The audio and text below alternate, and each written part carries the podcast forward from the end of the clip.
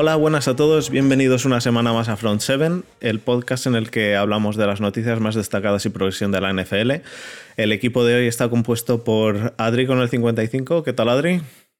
Hola, buenas, ¿qué tal? ¿Todo bien? ¿Todo Bueno, eh, con Borja con el 97, eh, de sorpresa, una, una pequeña sorpresa para todos. ¿Qué tal, Borja? Hola, ¿qué tal? Bueno, pues mira, cuando mi trabajo me lo permite, pues aquí estoy dando el callo. Muy bien.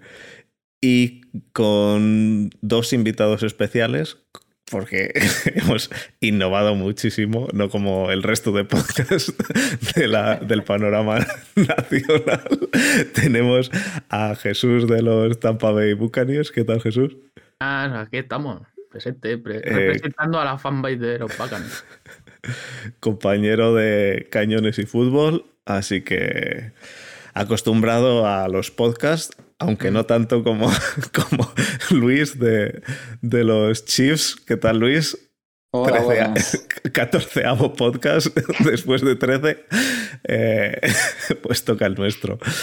Eh, gracias a los dos por estar con nosotros y bueno, yo que soy Fer con el 90. Voy a recordar rápidamente las formas de contacto con nosotros, que en Twitter tenéis nuestros Twitter personales, el mío arroba Fernando el de Adri arroba Adriandiña, el de Borja arroba Sasobor y el de Desma arroba D barra baja Esma barra baja, el Twitter del programa arroba Front7pod y el email del programa front7podcast.gmail.com. Y creo que ya el OnlyFans de Desma está funcionando. Sale vestido solo con la camiseta de los Browns. Eh, así que, bueno. Eh, queréis. Eh, bueno, por si queréis contactar también con, con Jesús y con Luis. Los twitters no me los sé. El de Luis es arroba luispérezpla16 y el de Jesús arroba jasux. Correcto. Así que nada. Em, pues eh, eso, bienvenidos a los dos, muchas gracias por estar aquí. Y bueno, eh, hoy va a ser un monográfico de la Super Bowl, previa de la Super Bowl. Y nada, eh, pasamos entonces a, a la faena, ¿vale?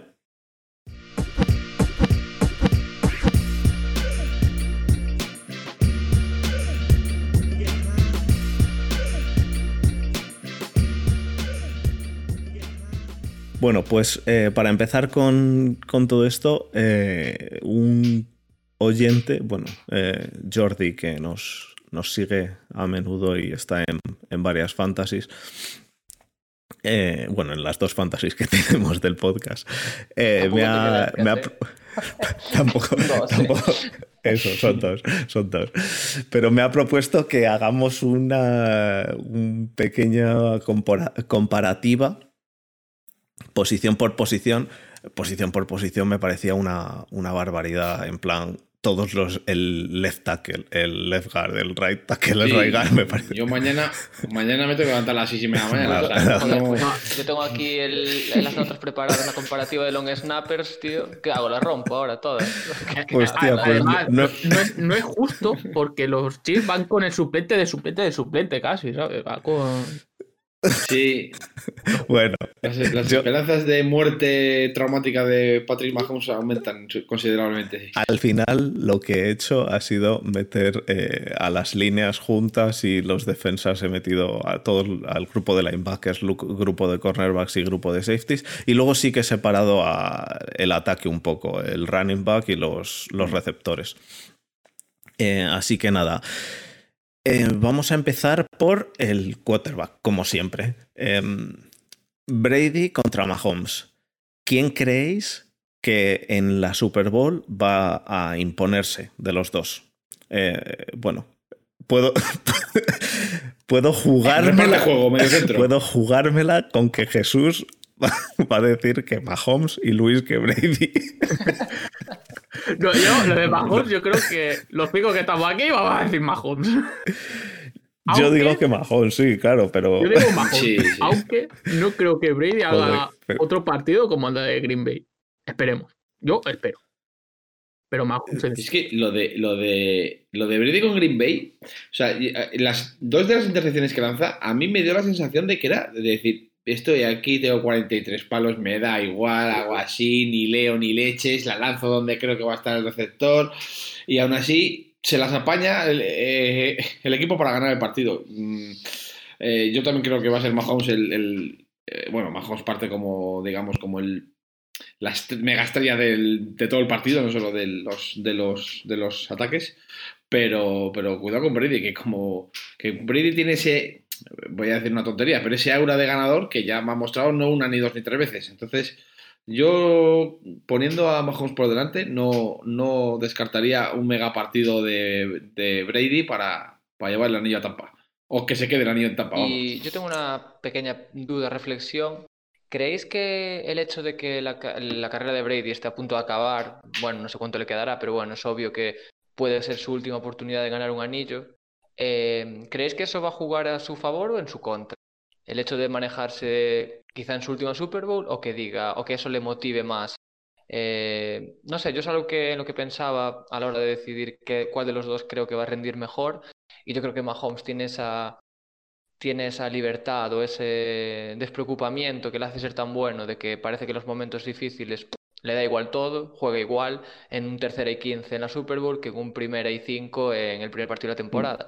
Y eso añadido a que es su segunda Super Bowl seguida, eh, yo creo que en su cabeza está que los próximos 10 años va a estar en 10 finales, ahora mismo deberá pensar eso, y sin embargo Brady está justo en otro, en otro extremo. Yo no sé si creéis que eso va a afectar para bien o para mal a Brady, su rendimiento. Bueno, eh... yo diría que para bien, desde luego. Yo diría que para bien, porque al final tiene tal, tanto, tanto, tanto bagaje que si tuviese 25 años, pues, pues todavía podría tener alguna duda, pero teniendo 43 y 55 mil millones de partidos de estos a sus espaldas, debería motivar. Claro, yo no digo en ese sentido, digo en el sentido de, de, ser el último, de estar pensando que a lo mejor está ante su último gran partido, el último gran partido de su vida. Sí, pero yo no creo que eso lo vaya a afectar, negativamente, al menos. Yo, personalmente creo que al revés, que, le va a afectar positivamente porque puede ser el último gran partido de su vida y, Brady es Brady, está acostumbrado a la presión, está acostumbrado a, todo esto. Quiero decir, es, es la décima, ¿no? que juega, la décima Super Bowl que juega. Quiero decir, no es, no es novato en esto. Así que yo creo que, que juega a favor de Brady y no creo en ningún caso que Brady se vaya a poner nervioso por esto.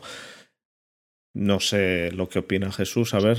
Eh, a ver, eh, mi, opinión, mi, opinión, es que eh, este año, con la ya de Brady sin training camps y tal, nosotros firmamos el playoff. Luego, si venía tal, el primer año decía, mira, playoff y lo que venga además, vino.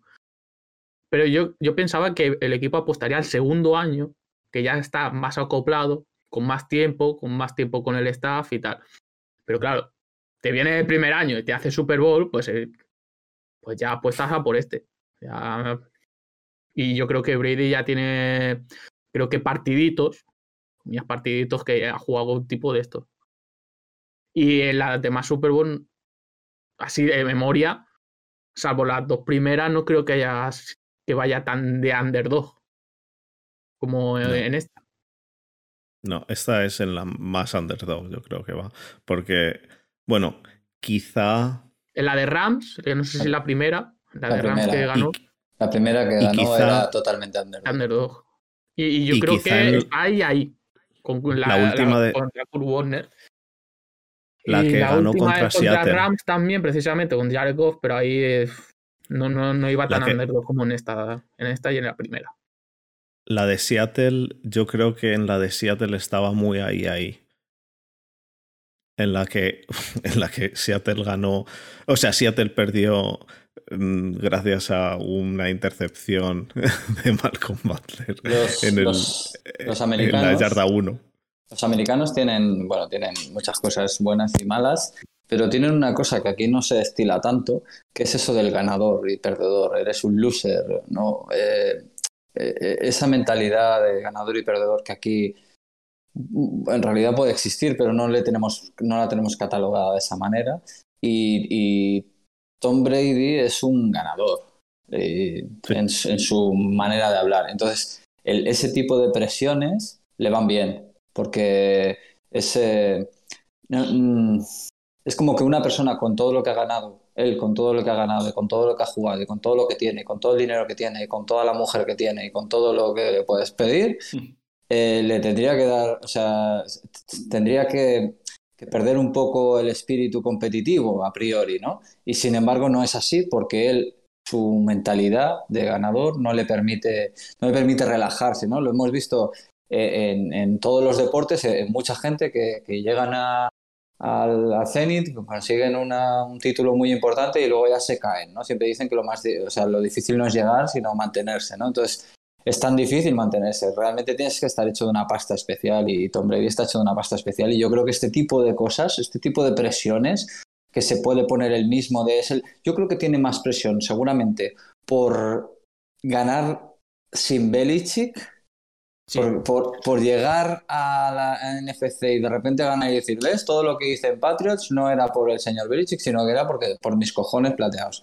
Entonces, yo creo que, pero esa presión que a él le funciona bien. Para mí hay una de cal y una de arena, porque eso le va bien y sin embargo yo creo que hay una cosa que le está yendo mal a Brady. Bueno, está yendo mal, está en la Super Bowl, tan mal no le va, pero que sí que hay una cosa que para mí es un factor que le puede jugar en contra y es que creo que tiene en su cabeza un poco la, el San Benito ese que le colgaron de que Brady no funciona con el pase largo, que ya está mayor, que no tiene brazo, que siempre ha jugado, es un quarterback de sistema, que siempre ha jugado tal, no sé qué, no es, no es tan brillante, no es tan estrella.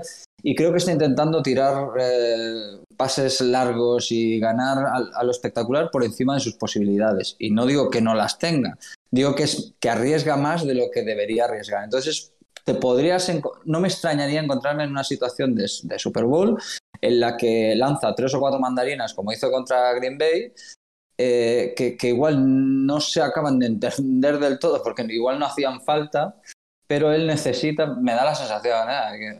yo que no tengo puta idea de lo que le pasa por la cabeza a ese hombre, pero me da la sensación que podrías encontrarte en la situación de que él quiere brillar más para demostrar más que no es un quarterback de sistema, sino que es tan brillante como cualquiera. Es que, es que mi reflexión un mm. poco a eso de que, a ver, yo, yo creo que Brady es, eh, lo que acabas de decir, es la, la, representación de la mentalidad ganadora, la que te venderá cualquier coach de cualquier cursillo, eh, te intentará vender eh, que tienes que conseguir esa mentalidad, como si fuera algo fácil, algo que es una decisión de uno y no es algo que, que es, bueno, propio de ti o que gracias a muchos años pues has logrado llegar a esa mentalidad. Bueno, por eso yo creo que a Brady le viene genial toda la presión externa, le viene genial, se motiva, le ayuda, tal. Pero por eso venía mi pregunta, porque yo creo que este, este año la presión que tiene es sobre todo la que se impone él a sí mismo. Y yo creo que esa es la más jodida a, a ese nivel. Eh, no el hecho de que alguien dude de que... Yo creo que el hecho de que le digan, bueno, es que a ver si es capaz de ganar sin Belichick. Yo creo que eso es lo que le ayuda. Es lo que le motiva y es lo que le ayuda a, a rendir igualmente a buen nivel.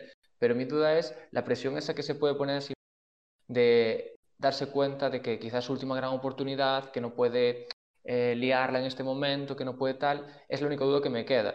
Que, que 90% que la va a gestionar y ningún problema, porque eso, eso, eso que decías tú, que no estamos en su cabeza y no sabemos lo que piensa. Pero yo, eh, la duda que tengo es esa, el, la, esa presión que se pueda meter a sí mismo y que le haga, pues eso, cometer malas decisiones o riesgos innecesarios por el hecho de querer forzar ese extra, de querer ganar su último Super Bowl, querer ser el MVP, querer, etcétera, etcétera. A ver, eh, lo que iba a comentar. Eh, en el anterior, la, semana pasada, o hace dos, en el partido contra Green Bay, yo creo que él demostró que. Mm, a ver, ¿cómo lo explicaría? Que le da, entre comillas, un poco igual el arriesgar. Él ha demostrado durante todo el año que le da igual el arriesgar. Por eso lanza tantos pases en largo, tanto lleva todo el año lanzando pases en largo. Como y además una cosa que exige, le exige, es que le exige pero, Arias el arriesgar. Pero arriesgar con Godwin y con Evans es más fácil. Es más fácil, pero eh, no comparemos lo que tenía el Patriot, lo que tiene este año. No, no creo que haya color estos últimos años. Pero eh, Bruce Arians le invita a arriesgar, o sea, eh, el libreto el ABC de, de, Bruce Arias es no risk it, no biscuit. O sea, no, si no arriesgamos, no tiene ese premio. Y es lo que. Es lo que iba a decir yo. Y es lo que le está haciendo Arians le está cambiando esa mentalidad de tú, tú tira, que alguna sale y, y ahora, como tienes esa defensa detrás, que ya hablaremos, Lo que te iba a decir, que Pues ya te permite defenderemos no nosotros. Tanto, no valorar tanto las posesiones cuando eh, tienes una defensa como la que tienes. O sea, es lo Es eso, le da- podías- le da un poco igual, por así decirlo, le da Sí, un pero, poco igual. pero quiero ver, quiero ver eso contra Kansas City esta semana, donde sabemos que Kansas de cada, cada ataque que te hace, Va a hacer un touchdown. de cada 10 ataques te hace touchdown en 8. Eh, aquí sí que va a tener que valorar más las posesiones y cuidar más la posesión. Eh, no sé, no sé cómo se va a gestionar eso. Ah, hay una cosa- Sí, pues Perdón. Adelante, hay, Luis. Hay, un- hay una Sí, cosa ahí que es un poco intangible, pero muchas veces también ese tipo de presiones, eh, autopresiones, como decías tú, que, que- que las hay, ¿no? Porque seguro que las hay, ¿no? Por, por ser su posible último año o última oportunidad grande de, llegar a una cosa así, por lo de Belichick, porque viene Mahomes y le quiere pegar una hostia en, la cara y decir, mira, niñato, que todavía no estás, ¿sabes? Que aquí el que manda soy yo, por todo este tipo de por, por demostrar que es una estrella y que no solo es un tío que pasa en cortito y juega el sistema y la defensa le gana los campeonatos, sino que los gana él. Todo este tipo de presiones que se puede poner y que, y que le pueden resultar positivas a la hora de salir enchufadísimo en el partido, eh, tienen eh, la vertiente de que a veces, en función de cómo vaya el partido, se te puede girar en contra, ¿no? Porque por muy buen gestor que... Yo le he visto llorar a Brady en un partido contra Chiefs. Con... Le metimos 43 a- y, y no estaba Mahomes. Creo que nuestro quarterback era Matt Cassell. O sea que... eh, mm, po- porque esa presión, según de repente te salen dos cosas mal, y se te gira en contra y no estoy pudiendo y es culpa de mi equipo que no me ha acompañado porque ese tío no se ha girado en el momento en el que se tenía que girar. Entonces, incluso a él, incluso al más grande de todos los tiempos, puede ocurrirle que si las cosas van mal, eso se le acabe girando en contra. Ahora, que tira dos mandarinas y se la, se la bajan los receptores y se ponen 21 a 0 en el primer cuarto, pues eso le... le- o sea, ahí Páralo es- tú ahora, páralo claro, tú. claro, Eh, claro, se sí, levanta, sí. le aplaude y dice, ole tu Claro, ya está, sí. Brady". No hay más. De todos modos, ¿no creéis que Mahomes puede tener la misma presión por el otro lado? Eh, la de me enfrento con Brady, quiero demostrar que él es el viejo, que él es el que ya no vale y yo quiero demostrar que estoy yo por encima, que Pero la que nueva camada viene eh, pisando fuerte, que yo quiero hacer también lo mismo que Brady y un poquito más. ¿No creéis que, Ma- que a Mahomes poco- eso... ¿No crees que, que se liberó ya un poco esa presión el año pasado? Eh, ya- Pero el año, el año pasado no se enfrentó contra Brady. Eh, Lo que yo digo es el enfrentamiento directo, Mahomes-Brady, todo el bombo que se le está dando mediático de es el pasado contra el futuro, es el... eh, todo esto, quiero decir, lo, hemos, lo llevamos viendo dos semanas. eh, Es eh, la- el, el nuevo Brady. eh, Mahomes es el nuevo Brady. No sé, yo creo que eso le puede, le puede afectar a, a Mahomes en meterle también presión y, ma- y creo que, la que el, el pressure management que, que puede hacer Brady es mucho mejor que el que puede hacer Mahomes.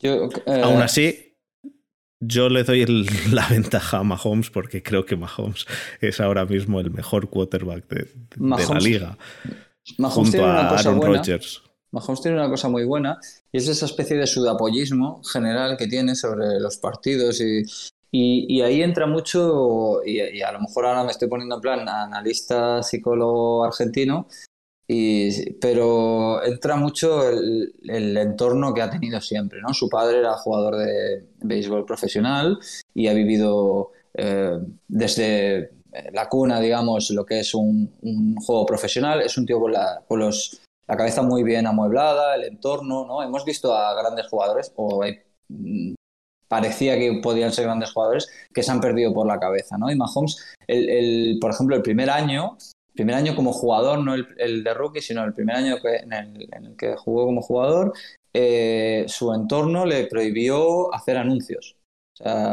Se tenía que centrar en el fútbol americano, se tenía que centrar en el, en el playbook, se tenía que centrar en el equipo. Entonces, e- ese tipo de detalles, sobre todo por su padre, por su madre, por, por todo el entorno que tiene, eh, le hacen un tío como muy centrado y como muy coherente y, y tú lo ves jugar e incluso en los momentos de más presión, evidentemente está a tope y cuando le sale una cosa mal, pues, pues hará un gesto o cuando le sale una cosa bien, pero al final, eh, incluso en los momentos más importantes, como, eh, como derrotas importantes como la de Patriots o cosas así, eh, tú lo ves que, que su rostro indica que él está pensando, esto es un juego y no- nos lo estamos pasando Que- bien, que- estamos ganando mucho dinero y vamos a disfrutar de esta mierda. Es que yo creo que es, es 50% eh, relativizar la presión, como bien tú dices, por- quizá por el entorno, por lo que sea, y el otro 50% la confianza que tiene en su juego y en su equipo. O sea, él yo creo que está convencido cada vez que sale al campo que van a ganar 50-0. Y eso es, en parte, por la, por- porque to- todo lo que lleva haciendo estos años eh, le, le- le- le dice que eso va a pasar. Porque es que no sé qué récord lleva Mahomes en la NFL de partidos netos totales, pero ¿cuántos partidos debió perder en estos tres años? ¿Seis? ¿Siete? No sé. ¿Sabes? O sea, Sí. es una locura. O sea, es que este tipo sale al campo pensando que le da igual a quién le pongas delante porque va a ganar. Le pones al equipo de la, de la Pro Bowl de la FC y se la suda, pues le gana igual porque... Y si no le gana, no será porque él no, esté pensando en cada jugada que va a hacer 80 yardas de pase. Porque él confía mucho en su juego, confía mucho en su sistema, en sus receptores, en su cuerpo técnico, en todo. Y eso se nota con lo que decía antes, el, un tercer y 15 en la Super Bowl faltando cuatro minutos, pues que le da igual, él no está pensando que está en un tercer y 15 en la Super Bowl, está pensando que va a salir y va a convertir la jugada y ya está. Y eso es increíble, eso Mm. le libera de toda la presión que pueda tener. Parece que está jugando en el Pero es parque. porque es que además, claro, porque es que además mm, el fit de Mahomes en el, en el esquema de ataque de Andy Reid es perfecto. Yo no sé si estaréis de acuerdo conmigo, pero es perfecto. Creo que el ataque está montado para que Mahomes pueda brillar y pueda jugar tranquilo. O sea, es perfecto el fit que tiene. Eh, es más, yo creo que no, no, aun asumiendo que es buenísimo el tipo, yo creo que no, no rendiría igual en, un, en otra franquicia como, como está rindiendo en Chiefs. No, la- la- Andy Y Reid, que- sobre que- Y, y también eh, ese año, eh, me lo corrija Luis si no, ese año que estuvo sentado detrás de Alex Smith, Sí. yo creo que también le vino muy bien. Muy importante. Alex Smith es, eh, ha sido un tío muy importante para los Chiefs, no solo porque jugó a un buen nivel, sino porque realmente cogió a Mahomes y, tú lo veías en la banda y hablando constantemente con él, enseñándole eh, las jugadas en la pantalla, eh, se- se- en- enseñándole un poco la filosofía de lo que es entrar en la NFL, porque es muy diferente del college. Eh, y la verdad es que fue, fue muy importante la presencia de Alex Smith y lo que, el, el papel que jugó con, con Mahomes y luego tener a, tener a Andy Reid, que es un genio de, de, esta, de este deporte y que sabe sacar... Yo, yo he, he vivido una temporada con Andy Reid como entrenador en la que no hubo ni un solo touchdown de un receptor en toda la temporada, cero. Y se llegó a playoff ¿eh? esa temporada, o sea, poca coña. Eh, y jugábamos mucho de carrera y, y- y luego unas temporadas con Alex Smith jugando al pasecito corto. La última temporada de Alex Smith se convirtió Alex Smith en, en el, en el quarterback con más pases de 20 yardas y más touchdowns de, de más de 20 yardas. Eh, Andy Reid coge lo que tiene y, los, y, lo, y le saca el máximo rendimiento posible y con un tipo como Mahomes pues, pues lo ha hecho. Seguramente es lo que decís, ¿no? Es, es fútbol ficción, pero si hubiera caído Mahomes en los Jets, pues eh, otra cosa sería, no solo por la plantilla que tiene, por, por lo que decías vosotros, de que, de que claro, tener a Tyreek Hill o a Travis Kelsey o todas esas armas pues, eh, pues son, son importantes, sino por tener el esquema y la cabeza de Andy Reid, que, que es capaz de, de coger todas esas armas y ponerlas en la mejor disposición posible para, para que brille cualquiera. Es que yo creo que sería un caso parecido al que hemos tenido en Patriots toda, toda esta dinastía que han tenido. Que son jugadores que, que rinden por encima de su, de su nivel real. Y me explico. Eh, me encantaría, y tengo la opinión, de que gente como, como como Sammy Watkins, como, bueno, a lo mejor Chris no, pero como los como el, comité de, de running backs con Edwards Heller y, y- demás, incluso el propio Mahomes, no rendirían igual eh, bajo otro bajo otro paraguas, otro, o- otro esquema. Eso eh, es Andy Reid, es el pegamento que todo lo une. Pero es que ni el propio Mahomes, porque imaginaos en ese supuesto draft, que los Bears deciden no apostar por Mahomes sino por Trubisky.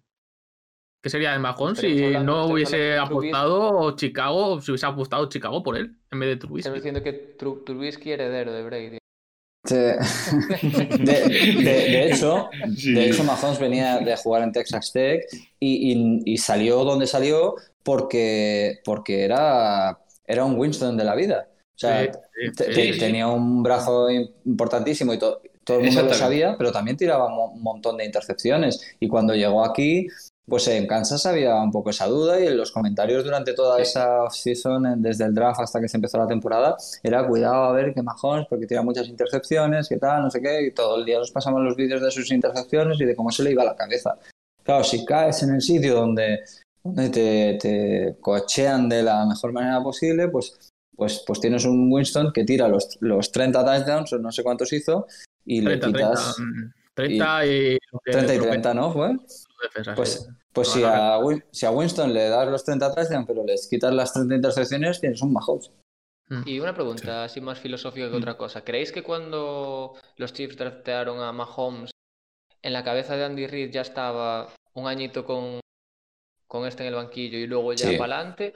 o, o, fue una decisión durante la temporada, a raíz de irlo viendo, de decir, hostia, vamos ya con este que, que ya está preparado para el año no, no, fue así tal cual, porque además e-, ese último año de Alex Smith de, de, titular, digamos, le, preparó, o sea, es lo que os decía antes, que juega Alex Smith una temporada con, como no lo ha jugado nunca, con pases de 20, de 30, de 40, de 50 yardas, se convierte en el máximo pasador de larga distancia, Alex Smith, el que todos tenemos por, por un tío que no sabe pasar a más de 5 yardas, pues, pues miraos los números de aquella temporada porque es espectacular. Él ya estaba introduciendo playbook, ya estaba introduciendo el tipo de juego. Yo creo que la clave un poco fue cuando se drafteó a, a Hill y a Karen Hunt, en, rondas bajas, por cierto. Eh, y, de repente con Travis que que venía de un año antes, de repente se dio cuenta o que aquello funcionaba de verdad y que había unas armas eh, muy explosivas y necesitabas a alguien más explosivo. Entonces se, eligió a, un quarterback muy explosivo más que a, que a un Trubisky, que era más un. Trubisky era más, más allá de que ahora haya salido mal, en aquel momento era un tío muy bien valorado, incluso de, de Sean Kaiser en aquel draft mm. era, era, mucho más valorado que Patrick Mahomes, pero eran quarterbacks mucho más estables, mucho más pocket passers, y lo que buscaba Andy Reid era la explosividad para sacarle rendimiento a esas armas que de repente se había encontrado que tenía. ¿no? Entonces, yo creo que apostó por un tío muy explosivo, encontró a Mahomes y, y a partir de ahí ideó el plan para hacer la transición durante un año y medio. Y además, tú no apuestas una primera, dos primeras rondas en un quarterback que no lo vas a poner en un futuro. Sí, sí, yo más que nada era. La pregunta era si Sí, tu eh, pregunta era si, si no jugó el primer año. Claro, si la mm. transición era, si igual era más, bueno, a, más a medio plazo, más que tan a corto plazo de quarterbacks ya para, para ya, para el año que viene. Hay, hay, una, hay una situación, Adri, una situación que, que yo eh, creo que es muy importante y, probablemente de la que estoy más orgulloso de mis Chiefs, y es que em, lo comentaba no sé cuándo, que los Chiefs llegan a playoff, o sea, ganan la, división con Andy Reid un, par de años seguidos o tres. Este es nuestro quinto, creo, título consecutivo de división. Y, y, parece que hay un techo de cristal que no se puede romper. Parece que nadie te tiene en cuenta, que que sí, que los Chiefs van a llegar a playoffs porque ganan la división y eso, pero, pero nunca van a pasar de ahí, ¿no? De hecho, hacía muchos años que no ganábamos un partido de playoff hasta que se ganó aquel partido de Texans 30 a 0. Eh, y, pero seguía ese, techo de cristal, ¿no? Parecía que no se podía romper. Entonces, mm, en el año 2017, que es cuando se draftea a Mahomes, en el equipo, yo me acuerdo porque tuve un viaje a, Rusia por, por, trabajo, a San Petersburgo, y me compré unas matrioscas de estas, las muñecas estas que quitas, y eran de, fútbol americano y había de todos los equipos. Y entonces yo me compré la de los Chiefs, ¿no? Y la tengo en casa. Y la, más grande es Alex Smith, luego está Travis Kelsey, Jeremy Macklin, eh, Jamal Charles y Marcus Peters. Eso era marzo del 2017. Ese mismo año se draftea a Mahomes, se va a Macklin, se va a Jamal Charles y se, y se va eh, Marcus Peters. O sea, un equipo que ha llegado a playoffs por segundo año consecutivo, eh, quitas a todas sus estrellas, que son Macklin, Charles, Marcus Peters y al, y al general manager, a Dorsey, y se, y se coge a Brett Beach. O sea, es una reconstrucción en, en- toda regla, digamos. Es porque estás, además has, has un quarterback, quitas tu pieza más importante, el quarterback, a las estrellas, al general manager. Eso es, un, eso es una reconstrucción, pero es una reconstrucción hecha desde playoff. Entonces, es- no me conformo con estar aquí, necesito un plus más. Y ahí es donde se va a buscar a Patrick Mahomes y se hace ese paso adelante. Aquel mismo año también los Bills lo hicieron porque también llegaron a playoff y también se dieron cuenta que aquel playoff era, era de broma, que, El que tope, no, Era el tope. Era Sí, que no- el- no podía. El culmen del proyecto, que tenías que- Exacto. Y ahí empiezan a cambiar, renuevan a casi toda la plantilla, se quitan a Tyler Taylor, eh, eh, el cambian el entrenador, porque sabían que con aquello no podían llegar. Podías haber quedado ahí como se han quedado los Bengals, se quedaron los Bengals muchos años con Marvin Lewis, porque ya está bien, ¿no? Todos, todos cons- conservan su puesto de trabajo llegando a playoff. Entonces, pues bueno, llegamos a playoff cada año, conservamos nuestro puesto de trabajo, no aspiramos a más, nos quedamos con, con el pelirrojo de quarterback, que sabemos que no va a llegar a más, pero pero ya nos está bien y se quedan. Pues Kansas City hizo ese paso adelante, Buffalo hizo ese paso adelante y, ya- y hoy en día tenemos a Kansas City donde está y a Buffalo también donde está. Y los Steelers no, que deben echar a Tomlin. tenía Ya, que, tenía ya- que- Ya, ya, tenía que decirlo, lo siento. Cosa aparte. ¿Está Marvin Lewis disponible, Fer? ¿El qué? Marvin Lu- Marvin Lewis está por ahí sin trabajo. Y, y este, ¿cómo se llama? El, Sí. el Hugh Jackson también. Uno de los y, dos. y Bill O'Brien y, Andy, y, y Adam Gates. Uno de los, Mira, a ver, o sea, no sé todo- si Marvin Lewis o Hugh Jackson eh, lo entrevistaron para ser offensive coordinator de una, de una franquicia. Ahora no me acuerdo cuál. de los creo- Steelers. Creo, que lo leí. Los De Steelers. los Steelers, sí. Pero, pero al final han puesto a Matt Canada. Vaya desastre. Veremos Joder, a ver. no- Eh, a Tomlin no le echan. Super- Ni en la previa de la Super Bowl te libras de que te recuerden la puta mierda que tenéis ahí, ¿eh? Y además me lo recuerda alguien que dice, no, pues aquí tenemos a Arians, no sé qué, y yo diciendo, Arians es el que teníamos que tener nosotros y haber cogido a Tomlin y haberle mandado a Tampa. Bueno, a ver, Pero Tomlin bueno. es Nobel de la Paz, no, no puedes pedir más, tío. Sí, Tomlin sí, bueno, ha, pues ha aguantado en el mismo vestuario a Berger, a, a Antonio Brown, a, a esa ejecutiva y a Leo. Le'Veon Bell. Bueno, de Le'Veon Bell, yo he de decir que no estoy de acuerdo con lo de Le'Veon Bell. Le'Veon Bell. Le'Veon Bell no ha hecho nada mal. Vale, el rap y todo eso y sus tonterías, pero no hizo nada mal. Se sentó y dijo, no juego, estos son mis principios y no juego. Bueno, y no juego. Y la, la lió y la cagó. Pero no hizo nada, no, no la lió. Igual que sí que te reconozco que Antonio Brown sí, Eh, y que, Ju- y que Juju, aunque me gusta, va por el camino. Yo es que lo de los, lo de los TikToks y demás a mí a, a ver, no me termina de convencer. claro. Eh, Juju se está auto Antonio Brownizando, ¿no? Eh, Para, para mí un está- poco, mirando- pero bueno. Está mirando el, el referente que no es. O sea, se confundió de referente. Claro, es lo que tiene De tener todos, a Alex sí. Smith delante como referente o tener a Antonio Brown. A- Antonio Sí. Brown. Oye, oye, chicos, que- creo que el domingo hay un partido. Ah, Sí. No sé si. si estáis- si- si- La Pro Bowl, ¿no? sí, que- creo, que, creo que juegan unos tíos de Kansas City contra unos de Tampa. No, No- Bueno. yo sé que lo de- el tema de Steelers es interesantísimo, pero creo que yo, partido importante. yo he tenido que ¿no? No- decir lo de Tomlin, lo siento, lo siento. Tenía que meter la cuña el tío, no, no, claro, no vaya a ser.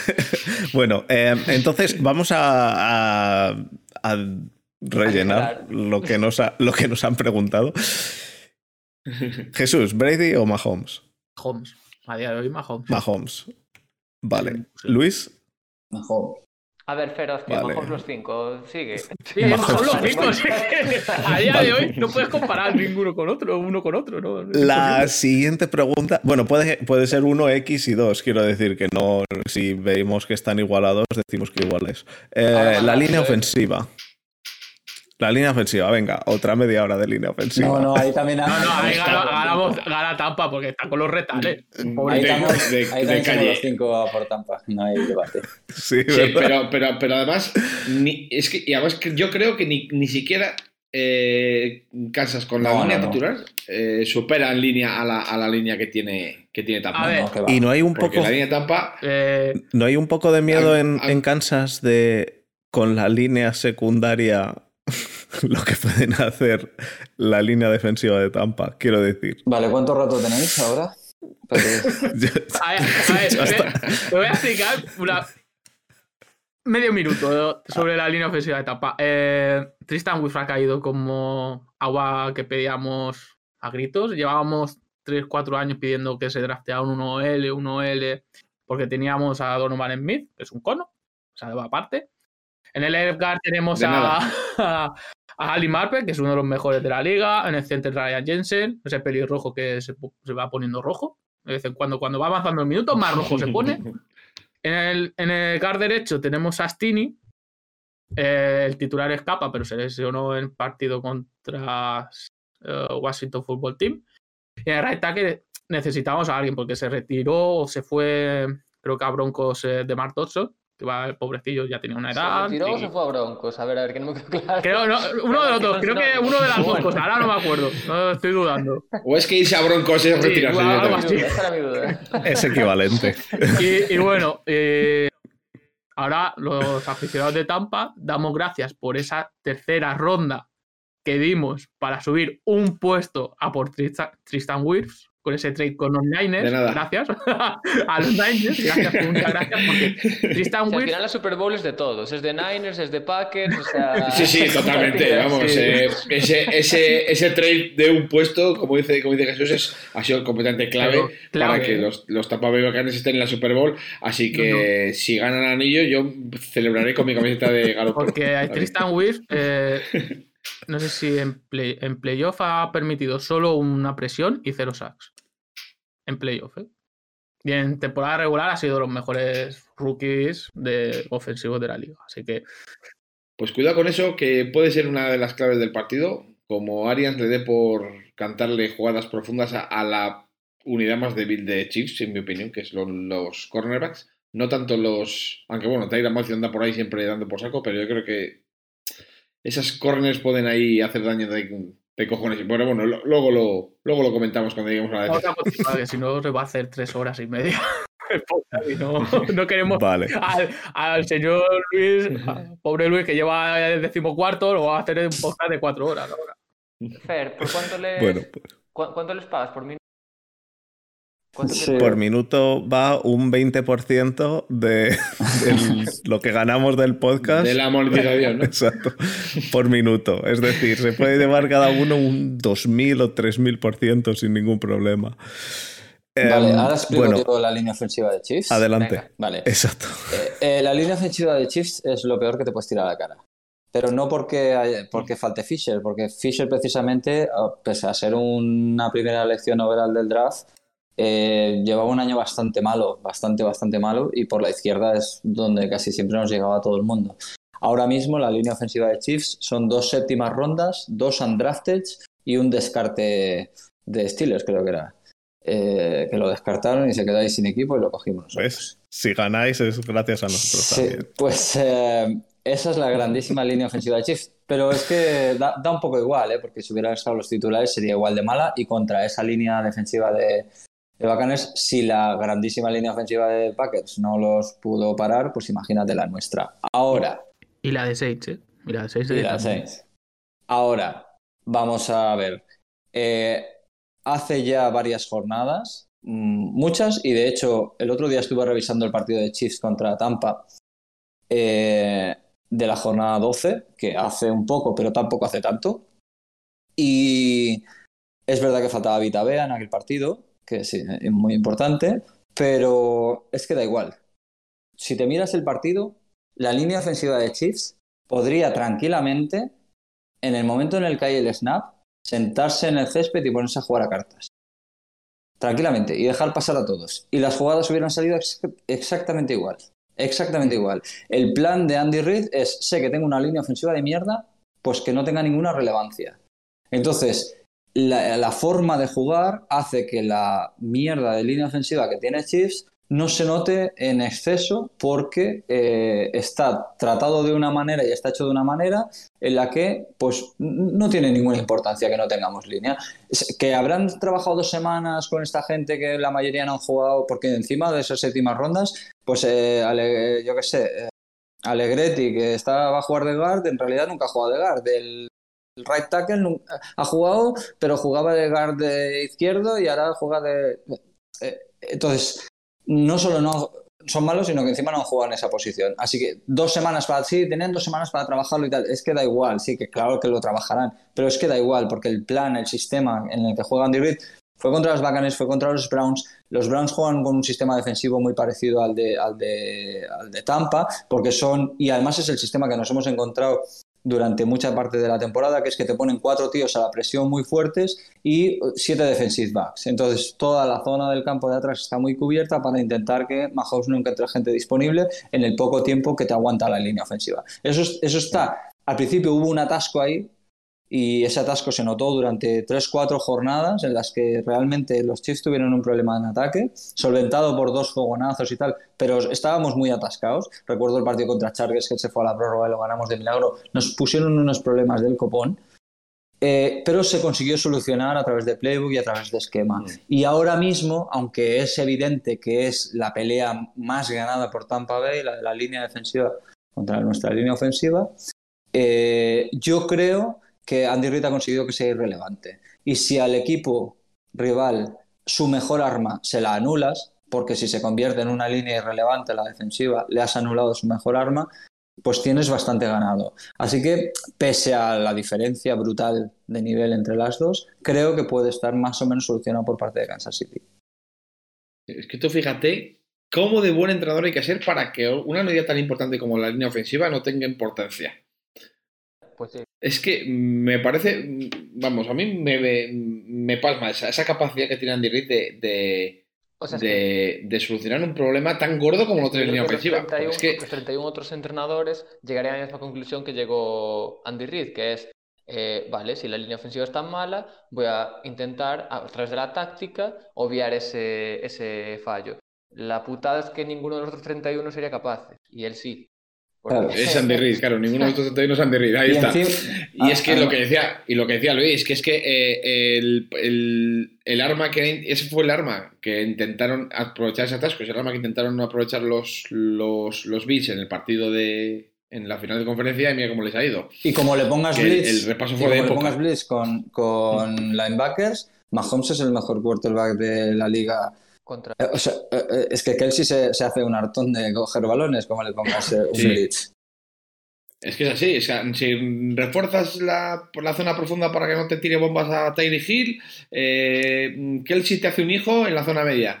si no pones mucha gente en la caja para, para cubrir zona media y cubrir zona profunda, Edward Jenner se hace 500 yardas. Es que es, que es, es un abanico de, de opciones ofensivas que tiene, que tiene Kansas que, sí que, puf, por mucho, por muy buena que sea la línea defensiva de los de los de los de los backs, que lo es. Hay un pero. Es que lo veo, tengo un pequeño pero ahí. O sea, si, o sea, si tenéis tiempo y lo queréis hacer, vosotros o los que nos escuchan, eh, fijaos en eso que no, no es forofismo que yo diga, no, vamos a ganar. No, no, yo contra Bills, por ejemplo, dije, yo soy muy poco forofo. Contra Bills dije que ganaba Bills, porque me parecía que estaban en mejor momento que Kansas City. Eh, ahora vemos que Bills plantó un huevo y todos nos reímos de ellos, pero en aquel momento no era así. Eh, me refiero, no es forocismo, no es que lo diga yo porque creo que van a ganar sí o sí. No, no. Eh, creo que realmente si tenéis un momento y miráis lo que hace la línea ofensiva, es que, es que se podrían sentar en el suelo y las jugadas saldrían exactamente igual. No, no es necesaria. Ahora hay un pero que es que es fácil o relativamente sencillo encontrarte en situaciones de tercer down y largo, porque tiras un primer pase y lo dropa no sé quién, o porque hay una penalización y estás en un tercero y quince, o lo que sea. En esa situación, ahí sí necesitas que la línea ofensiva te aguante un poco, porque necesitas que las rutas tengan un poquito más de tiempo para desarrollarse y poder encontrar. Entonces, sí. Ah, ahí la solución que hasta ahora han encontrado han sido esos dropbacks larguísimos de, de, Patrick Mahomes que hace 11 pasos y 13 pasos hacia atrás, partiendo desde shotgun, o sea, acaba pasando como 15 yardas más atrás de la línea del snap, de la línea scrimmage. Pero es ese punto, digamos, que aunque hay la magia por parte de Mahomes y de los receptores para conseguirlo, como se consiguió aquel día contra 49ers no quería recordártelo, pero con la Wasp aquella eh, en, la, en la Super Bowl, pero eso lo hemos visto en algunas situaciones, pero cada vez es un poco más difícil eso para Kansas City. Y a- hace dos años se conseguía con una cierta soltura y ahora cada vez es un poco más difícil, porque ahí la, la presencia del... Ahí sí te tiene que aguantar un poquito más, te tiene que, ahí la línea ofensiva tiene que aguantarte un poquito más. Y en esas situaciones Tampa se puede aprovechar. Cuando hayan unos terceros y largos, yo creo que ta- ahí Tampa puede aprovecharse. Pero esto es, esto es el, el- las, son las reglas del juego. Al final no puedes tener todo lo mejor. Es decir, siempre te tiene Es que fallar algo. Entonces, es lo que mola. de Es la lo bueno, exacto, es lo bueno de la NFL, Sí. que, que no La puedes manta. tener todo lo mejor. Es, es imposible tener todo lo mejor, entonces, si, eh, exacto, si tiras de un lado, eh, te O quedas te tapas la sin cabeza el o te otro tapas lado. el Eh, Eh, y- y Exacto. respecto a eso, eh, esa línea ofensiva expone aún más a Mahomes a lo- un partido y a una situación como si vivieron ellos contra Browns. Con una conmoción, una posible o lesión de Mahomes. Se expone mucho más a eso, a poner a ese tipo de juego a, a Mahomes. Lo que pasa es que suelta el Mira, muy si rápido. no, Sí, yo creo que Mahomes Si no tiene se ha bastante conmocionado. De, tiene bastante conciencia de lo que es y lo que tiene que hacer. Yo creo que por su físico y por su lectura del juego, su awareness y todo lo que quieres llamarle, yo creo que eh, parece que se expone más de lo que realmente se expone. Yo creo, ¿eh? Que se protege bastante bien. Mahomes tiene una cosa que es. Lo, eh, tiene dos ahí. Bueno, lo primero, si no se ha, si no se ha lesionado eh, este Josh Allen con, Bueno, con todo lo que se ha hace. lesionado este, Yendo, yendo o, de o Lamar. Jackson, si no se ha lesionado también en plan grave. pues eh, que, que sigan. Pero Mahomes tiene dos cosas. La primera es suelta el balón muy rápido y la segunda, incluso si le llegan, es capaz de analizar, yo no sé cómo lo hace, obviamente, porque es un superhombre, analizar cómo caer, dónde pasar. Lo analiza todo y al final le sale. Y, y le sale bien, le sale bien. Lo ha demostrado. No es que le haya salido bien dos veces, es que le lleva saliendo bien dos años. Y le sale bien. Y es un pase en el cual se está cayendo y aunque se esté cayendo, Hace el de- el de lanza el balón donde... Así de béisbol, el lanzamiento así. Lanza el balón donde lo tiene que lanzar. Y tiene una salida Y- relativamente cómoda, que es la carrera, porque cuando y es por esquema, porque tiene piernas Mahomes, sí, pero no es Lamar Jackson. Lo que pasa es que el esquema le ayuda, porque cuando tú tienes a cuatro tíos en la caja solo y cuatro defensivos y cinco ofensivos, hay muy poca gente en ese primer nivel. Michael Harman y Derek Hill arrastran hasta la end zone contraria a, a- a los rivales y eh, cuando hace un bootleg y sale en rollout hacia uno de los dos lados, a ganar un poco ese segundo de tiempo, a poco que las cosas le vayan medio bien, como pase ese primer nivel, Mahomes hace 15 yardas corriendo, pero no porque sea muy bueno, sino porque el esquema ha hecho, ha abierto tanto el campo, ha- Abierto. hay muy poca gente en el primer nivel, mucha gente en el segundo, es muy fácil conseguir, fácil entre comillas, ¿eh? conseguir 15 yardas en carrera, eso hace que la defensa... Pero eso lo malo, lo, lo que tiene de malo eso es cuando estás ya cerca de Red Zone, donde ya no puedes. Ahí tenemos, campo. ahí tenemos problema. Eh, De hecho, este, esta temporada eh, somos bastante malos en, en la red zone. Y al contrario de Tampa, que este año en de- defender las últimas 20 yardas ha sido no de las mejores, pero estaba, está Creo que bastante bien. 36 Eh, Solo hay que ver el partido contra. Packers, lo siento mucho por recordarlo, pero el partido contra Packers hubo situaciones en Red Zone que la defendimos muy bien. Incluso contra Saints y contra Washington Football Team también la defendimos muy bien. Así que va a ser un, un- va a ser un partido que pequeños detalles y a ver qué pasa. Yo, sinceramente, es el partido, es la Super Bowl que más ganas le tengo desde hace bastante Y me da miedo que me decepcione. Espero que no, pero eh, sí que le tengo muchas ganas. Yo también. Muchas. Y me da miedo de que eh, Kansas ponga modo, modo Blitzkrieg Modo. Mira, y eh, nos quedemos sin partido en el segundo cuarto. Eso tenéis que ver, el partido de la semana 12, cómo empezó Kansas City. Y luego la segunda parte, yo decía, tío, ¿cómo, cómo estos tíos van en segunda, nosotros vamos en quinta y nos están sacando 14, 21 puntos? Es en plan, chavales, si nos queréis lo Yo metéis confío- 40. Yo confío que eso no vaya a pasar, pero habrá que ver. Bueno, en playoffs solemos empezar perdiendo de bastante, así que va a ser por El año Sí, pasado que se lo digan, Por que se lo digan a los Texans. Sí. Que se lo digan a los Texas. Y a los Titans y a los Bills este año y a, a todos, siempre. Bueno, Sí, pero es que lo de los, Tex- los Texas fue. No, claro. Buah. Aquello fue impresionante, la verdad. vamos a pasar al- a los running backs. El siguiente sería eh, para, para Kansas City sería Edward Heller. ¿Y quién es el running back uno para vosotros en Tampa? Playoff, Leona Fournette. Ronald No, Jones, en, ¿no? en playoff es Leona Fournette. Bueno, pero por la lesión, Ah, por la Fournette, lesión sí. de Jones. Que vaya, que por cierto, vaya, vaya jugada se hizo. En una jugada que se hizo ahí en el. En el segundo ¿El cuarto, me parece, con el partido contra El Green Bay. Madre mía. Sí, el touchdown, madre mía, qué espectáculo. No sabía, en serio, no, no, no pensaba que, que Fournette fuera capaz de hacer una jugada. sí, verdad. yo también. Aparte de lo. Es que el Fournette tiene unas manos de hormigón. Yo creo que lo siento, pero que le- yo cada vez que lo Sí, digo, no, no, por favor, sí. que no reciba a Fournette, que no reciba a Fournette. A ver, yo creo que el running Manos de el running back uno en condiciones normales es Ronald Jones. ¿no? Lo que que Condiciones sé- normales. Yo, lo yo que también lo creo, es que Ronald Jones eh, tocado. Jesús sabrá mejor. Claro, viene tocado. Pero sí, Viene tocado. Yo creo que contra, contra nosotros jugó y mm, como que se medio echó la mano un par de veces ahí al quarterback, ah, al quarterback, sí, al cuádriceps. De, no sé si estaría bien de, o sea, si estaría un Los poco cortado. Tal. Lleva de- eh, de todo el playoff con isquios. En el partido contra Saints es cuando más cojo se le ve, porque en el partido de Washington ya no juega. Se lesiona en el calentamiento contra Washington, creo recordar, por lo de memoria, o en el partido con- final contra Atlanta, de temporada regular, se lesiona en el calentamiento. Eh, esto es una anécdota que, que hay por ahí por Tampa, y creo que han dicho alguna vez en estas semanas, que Leona Fournette le dice a, a Ronald Jones, oye, que esto es playoff, tienes que jugar, aunque te faltan una mano, una pierna, seis dedos de una mano, lo que es de la otra mano, tienes que jugar porque son los playoffs. Y están en Tampa con eh, This is playoff, Lenny time o cosas así, ¿sabes? En plan, está zumbado este. si Pierre Paul, si Pierre Paul juega sin dedos, juegan todos sin dedos. No Joder, pasa nada. que Codry Beasley, ¿no? Jugó con un hueso de la pierna roto el partido contra Eh, nosotros. ¿Fisura? Sí, fisura. Pero sí, sí. Entonces, ¿vosotros tenéis a Fournette como running back 1? Hmm. ¿Y como running back 2 tenéis a Bell o tenéis a.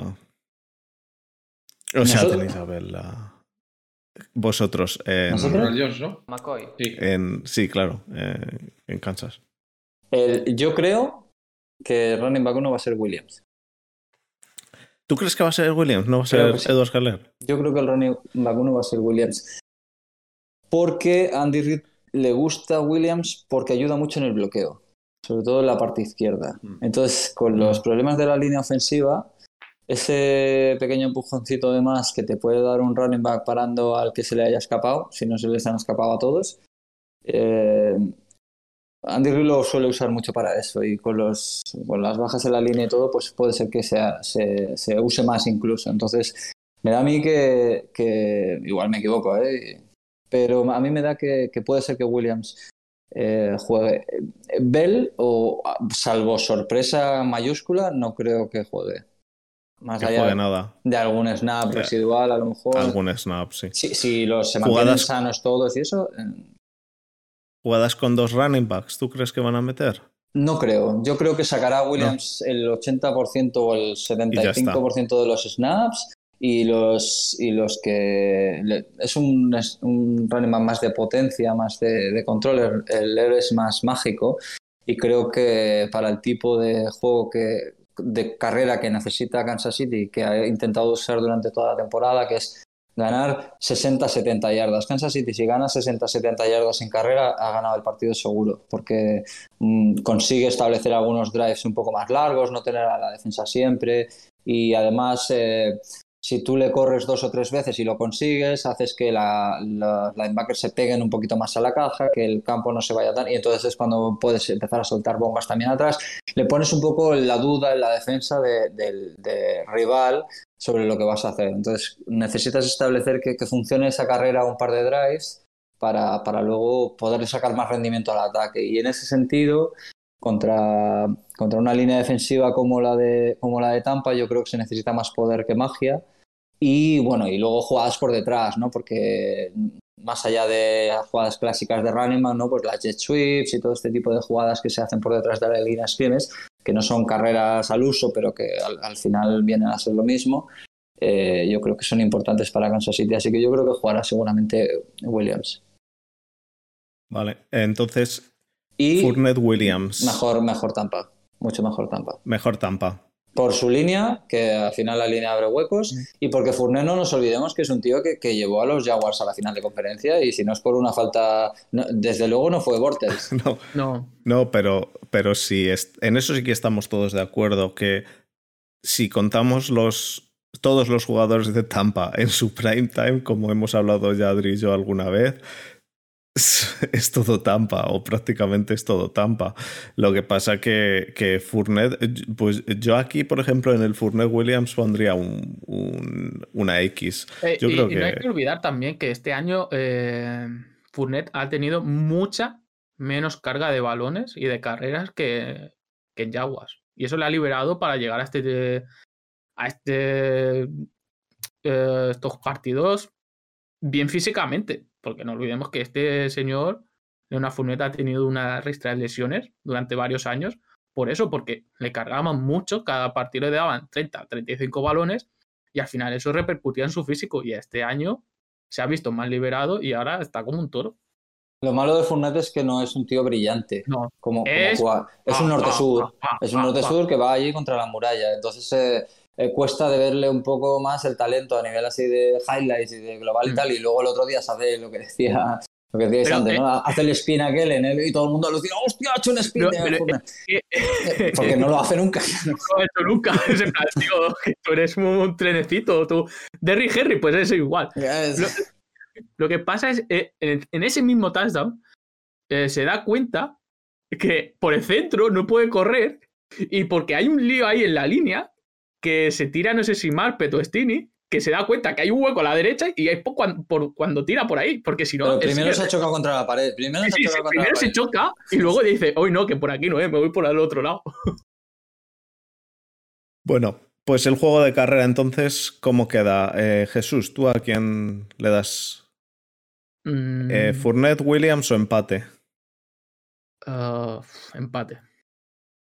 Vale. Yo también dije que empate. ¿eh? Luis, Yo Fournette. tú dices que Fournette. Borjita, Yo digo que Fournette, pero por la línea ofensiva también, no solo porque yo creo que hay que, hay que eh, poner a las dos cosas un poco en conjunto. Es- es- porque un muy sí, buen running un- back un detrás de una back- línea de mierda no corre. ya. Y, y un mal running back detrás de una super línea o con un buen esquema puede, puede hacer buenas cosas. Entonces yo, por todo el conjunto, digo, digo Fournette. ¿Y Adri? ¿Tú a quién pones?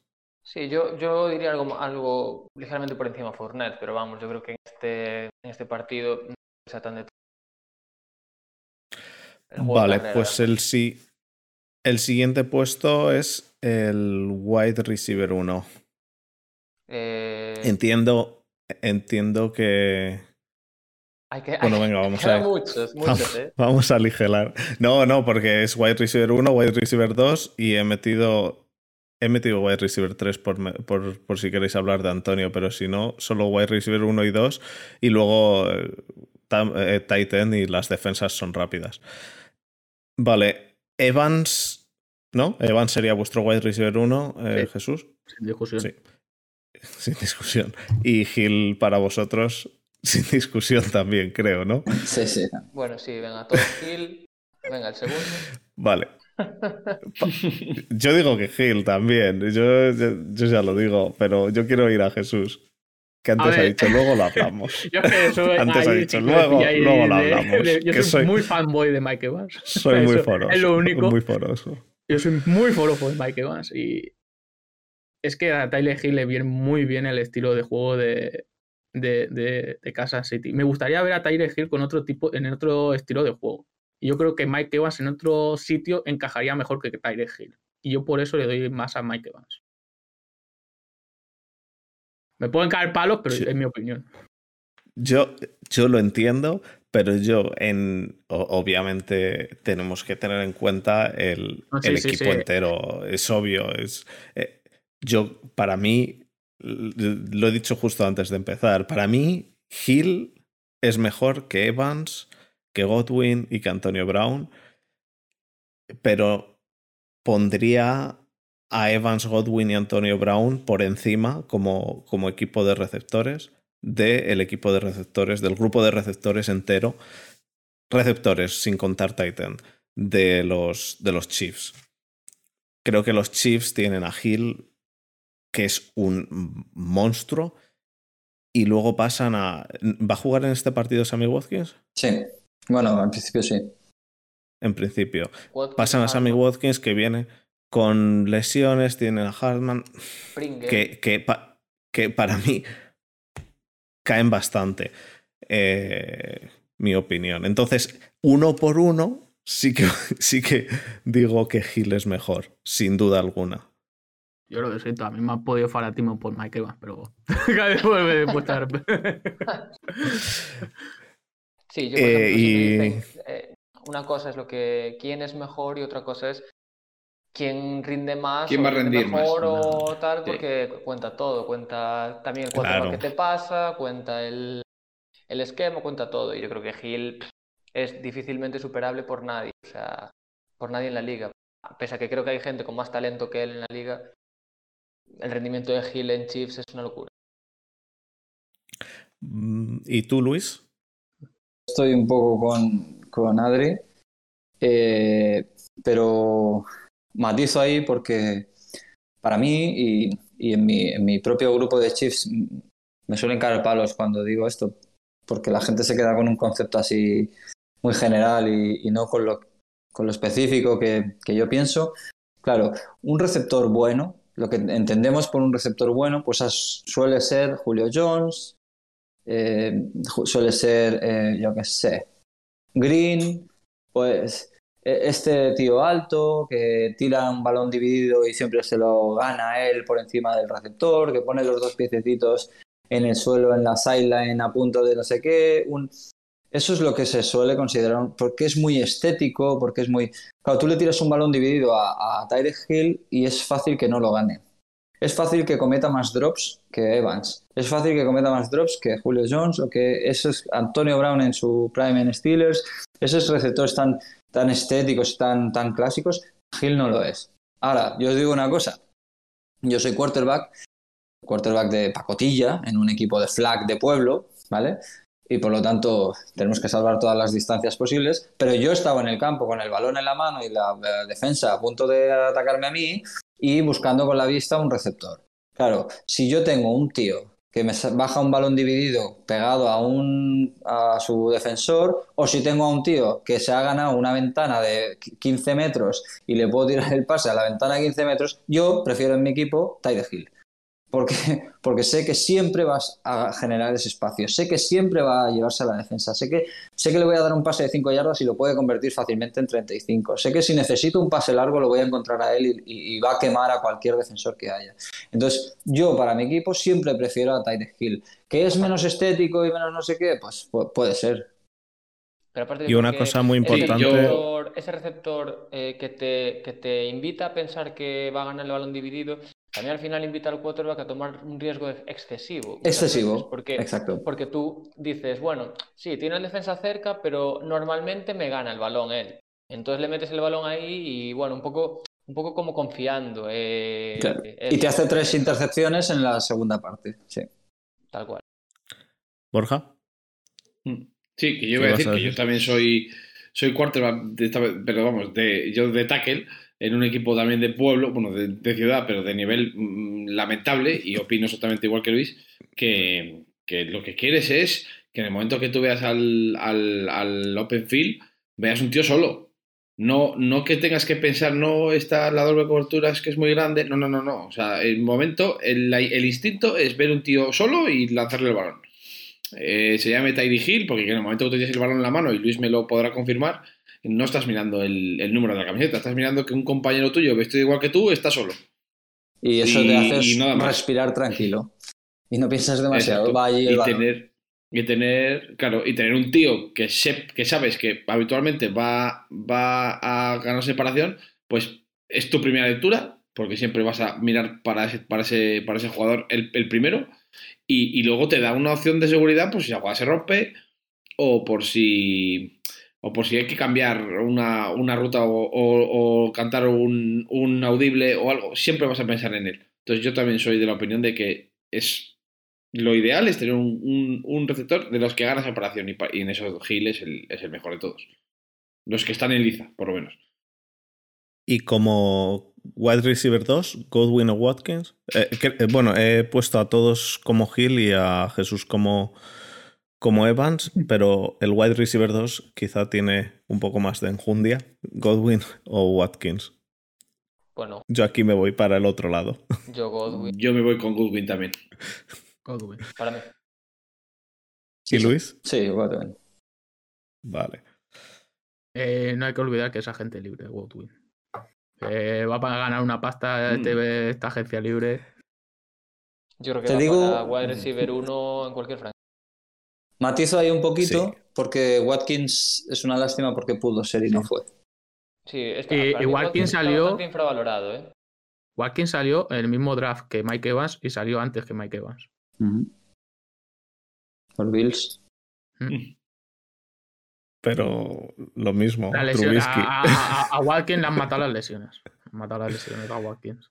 Aquí ha hecho un papel muy importante porque la verdad es que, que cuando ha jugado eh, ha sido muy importante para nosotros, ha conseguido eh, buenas cosas, además desatasca mucho porque si tú tienes a dos velocistas como Hill y Harman en las puntas y Watkins y Kelsey por el medio, pues eh, se consigue mu- muchísimo, muchísimo juego y, cuando nadie se lo esperaba, pues te ha, quemado, es capaz de quemar a quien sea. Recuerdo aquel, la, quemada que le hace Sherman en la Super Bowl, eh, espectacular, que en un momento además muy importante. Entonces, ha, ha conseguido muchas cosas, pero no, no, no tiene la continuidad ni, ni, ni, ni el, ni el brillo ahora mismo tan constante que puede tener Godwin. Es que yo creo que de hecho los números de Watkins están un poco camuflados porque realmente no tiene muchas, muchas capturas de touchdown como tantos eh, yardas o catch, que sí que es un jugador que interviene en los partidos y que es para mí, bueno, yo creo que es un jugador importante cuando está, eh, pero yo creo que eso, que se camufla un poco su, importancia por eso, porque no tiene tantas recepciones de touchdown porque obvia- obviamente está eclipsado por Kelsey, por eh, Hill y por toda esta gente, que son los que al final hacen los numerazos cada partido.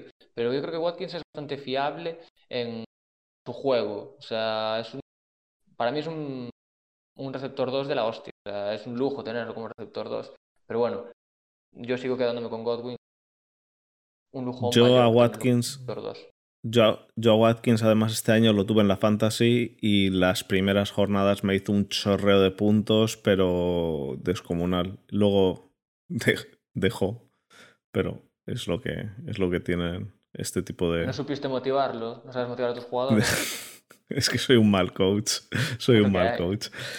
El siguiente, pues mira, me voy, a me voy a saltar el wide receiver 3, así no hemos hablado de Bell ni de Antonio Brown, y vamos a pasar a los Titans, que es la pelea, la pelea de Muy nuevo, fácil, ¿no? lo, viejo, lo viejo contra lo nuevo, Muy fácil. Gronkowski contra Kelsey. Eh, Para mí es fácil. Bueno, es podríamos pasar directamente. A ver, es que es uno, eh, directamente a otra cosa. a ver, uno es un Titan moderno y el otro es un Titan bloqueador. Ya está.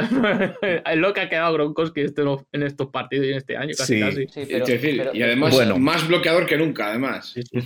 Bueno, Él ha Pe- dicho. pero Perdona, ¿Qué playoffs-? ¿Qué Titan brillaría más en el momento justo que pitan el final y tiene que celebrarlo con su Ahí con quién os quedáis.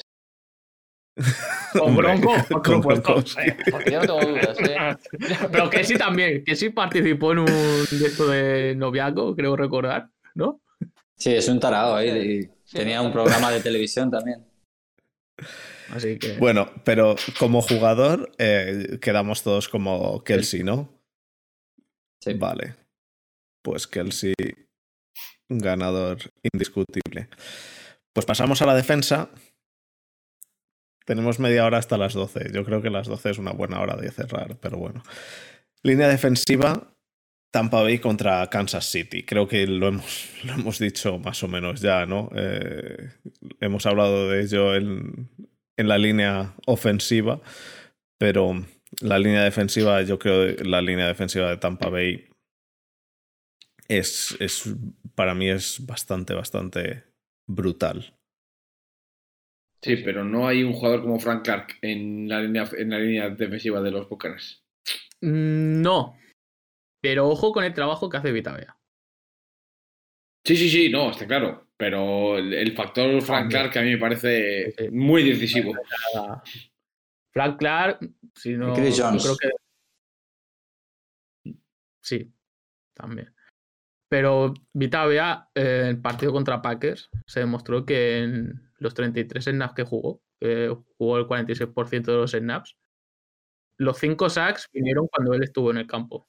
Así que esa es la importancia de Vitavea que tiene en el equipo. Borja creo que está, Está tu acoplado el móvil móvil. haciendo interferencia. Es- Ah, es- joder, tu móvil está haciendo interferencia con el micrófono. Eh, fuere, fuere. entonces, Luis, ¿tú la línea defensiva de Kansas crees que está un poquito por encima? No, no, no, no, no. Creo que Tampa vale. está por encima. Lo que pasa es que no creo que esté muy por encima, porque la, la línea defensiva de Tampa contra nuestra ofensiva está muy por encima. Si comparamos solo líneas defensivas, yo creo que Chiefs tiene una muy buena línea defensiva. Creo que es mejor la de Tampa, pero creo que Chiefs tiene una muy buena línea defensiva, sobre todo por el interior. Pero a ver, eh, es que Tampa. con- Pierre Paul y, y Shaquille Barrett lo ponemos en linebacker o el dentro de la línea. Claro, es que Es- ¿cómo es juegan? la- Porque, es claro, la duda- son, porque es- son linebackers, es en verdad, linebacker, porque, jugáis con una 3 3-4. con una 3-4, ¿no? Sí, sí. Eso es, Esto- entonces en una, esto en es- una 3-4 podríamos considerar prácticamente a los exteriores como, como línea. Es que los tres de Esto delante es- son Sub, Vitavea y Golston. La discusión que tuvimos que- Borja que- y que yo. También, ojo, eh. Esto es la discusión que tuvimos Borja y yo de Borja sigue emperrado en que a pesar de que el contrato no es de, de defensive end, eh, o sea, de, de- de línea defensiva, que TJ Watt es línea defensiva y yo le he dicho que es Yo un es que lo creo. Es que el, el, Es un el outside tres- linebacker. es que es- es- esos jugadores, esos jugadores en, en- en la 3-4 eh, Son líneas. Son líneas, son rushers, eso es. Y para mí un rusher es un línea. Aunque Lo que- juegue lo que- cuatro yardas por detrás, Sí, lo yardas que por detrás. pueden caer bastante más en cobertura que un rusher de 4-3. Pero un rusher de 4-3 puede caer en cobertura igual de bien que un, que un linebacker de más- 3-4. Si es, más. si es buen, si, bueno. Es más difícil, es más raro de ver, sí, pero si es, si es un buen jugador, yo, yo he visto a, a, a Nick Bosa caer en cobertura e interceptar Ojo, o- en- no desde, entremos- el edge. No entremos en esquemas de top post de ver a Vitavea cayendo en cobertura. Bueno, es que Vita Bea con ver en ese- 427 kilos que pesa, pues a lo mejor no es el mejor jugador para caer en cobertura, ¿no? Pero lo he visto, lo he llegado a ver en plan, tío, ¿qué hace este en cobertura? Lo Yo- que Vita ya yo consideraría- partido, ahora le toca lesión, ¿no? Eh, bueno, se rompió el tobillo, a ver. Pero ha, Pero ha habido bye. Ha habido semana de bye. Esa era la de la lesión. Esa era la lesión. Eh, yo, yo considero a los linebackers, a los outside linebackers que están en la línea, los considero línea, obviamente. Si no, tienes una línea de dos jugadores. Uno de tres en este caso, pero En vamos. cualquier cosa- en cualquier caso En es este mejor la caso de tres. Es, Sí, es como conjunto sí. Pero yo lo- igualo las fuerzas porque yo no veo en Tampa jugadores como Frank Chris Jones. ¿Tú los pones como empate? Sí, yo los pondría como empate, sí. Adri, ¿tú cómo los pones? A las líneas defensivas. Contando Yo- como la línea defensiva, el linebacker, cualquier linebacker que se pone en la línea de manera general. Y, y tira un safety el blitz. También es No. Eso- No, no, porque eso es un Los- No, no. los que un salen- blitz. No, no No hagas snap. trampa. Las trampas porque eso es un blitz. Y cuando sale, que y cuando sale un en el- espontáneo al campo y cruza el campo y... Es blitz, Eh, eso es blitz. ese- ese- también es línea. También es línea. Y si sale, si sale al final del partido cuando entra el entrenador faltando 30 segundos quitándose el micro, ahí Como Tomlin, ¿no? Tomlin, Tomlin cuando pone la otra banqueta al jugador que corre por la banda, ¿es línea? No, eso es, es- es un cornerback agresivo. Eso, ese es el safety clásico en plan tacleador, ¿sabes? Sí, en plan eh, Troy Polamalu, sí. Prefiero no decir lo que es Tomlin para que no nos censuren el podcast en ningún sitio. Eh, yo le doy, yo le Adri. doy eh, a Tampa por ejemplo. A Tampa. La sufrí Y la Jesús ha dicho Tampa.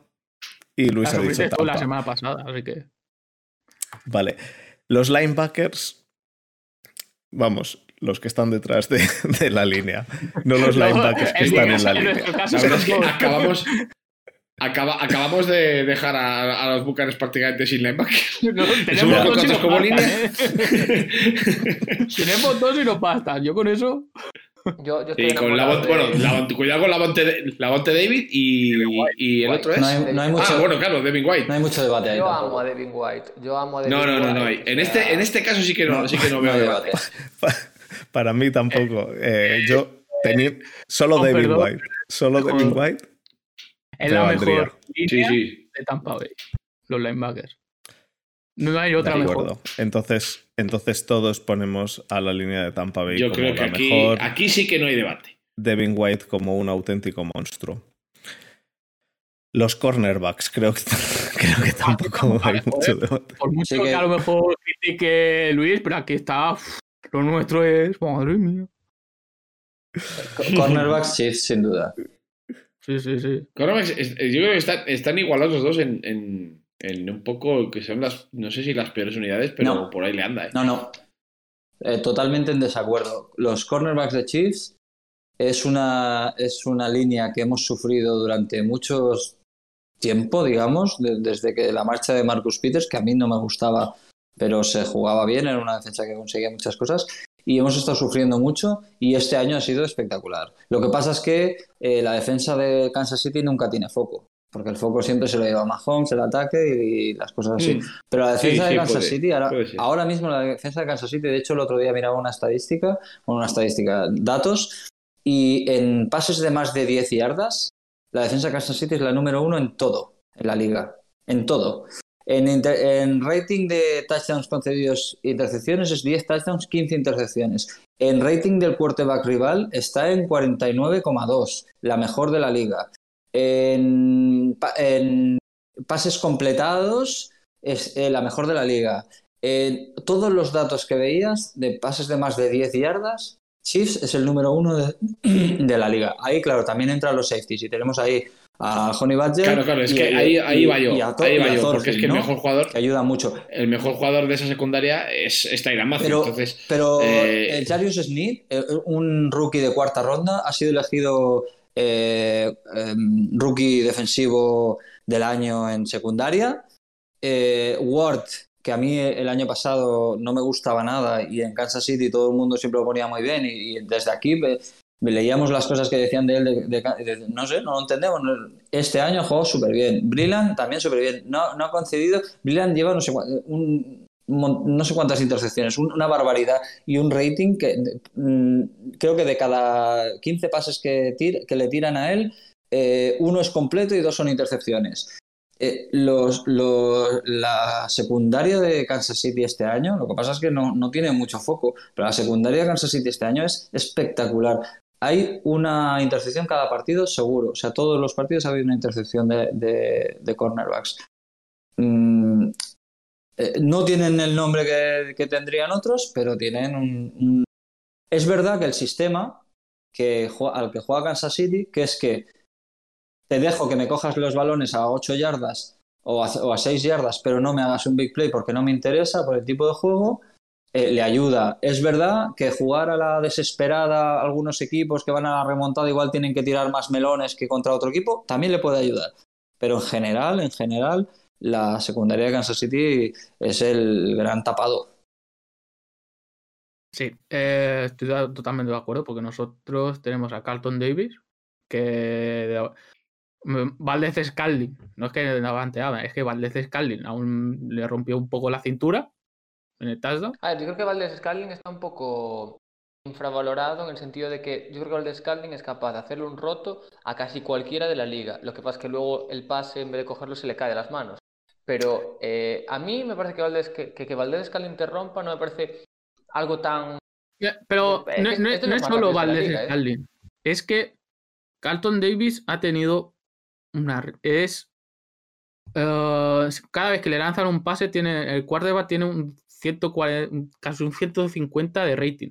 O sea, es acojonante que le completan y le queman. Carlton Davis es muy eh, no es que sea muy malo, pero es que pues dura la vista. Dilo, dilo, joder, dilo, dilo, venga, quédate a gusto. Dilo, di que es muy malo. Dilo. Dilo, dilo. Mierda, joder. Ahí está, hombre, ahí está. Pero no, pero no. Eh, luego, las intercepciones que ha hecho Murphy Bunting en, esta, en estos playoffs, uno ha sido gracias a un holding y los otros porque Brice estaba, la, otra porque Brice estaba allí y la lanzó a Michael Thomas y estaba él por ahí. Y la de Washington no me acuerdo, pero es que mmm, capacidad de los cornerbacks en interceptar, solo el que tiene más es uh, Murphy Bunting y es a través de faltas o lo que sea.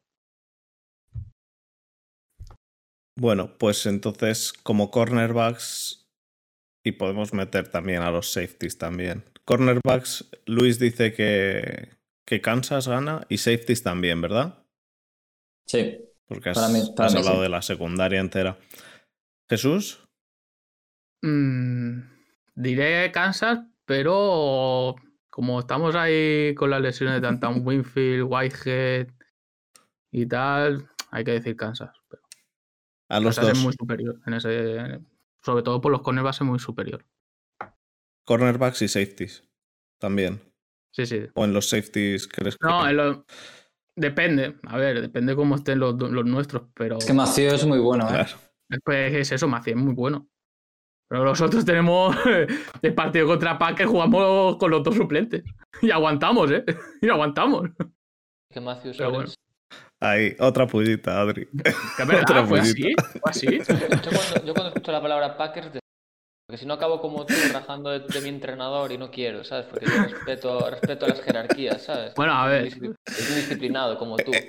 Pero, pero, pero, pero, pero. Eh, Recuperaré en los que hablabas de McCarthy. Es que el To- Tomlin es el nuevo McCarthy. llega McCarthy, ahora este que no se juega un cuarto down.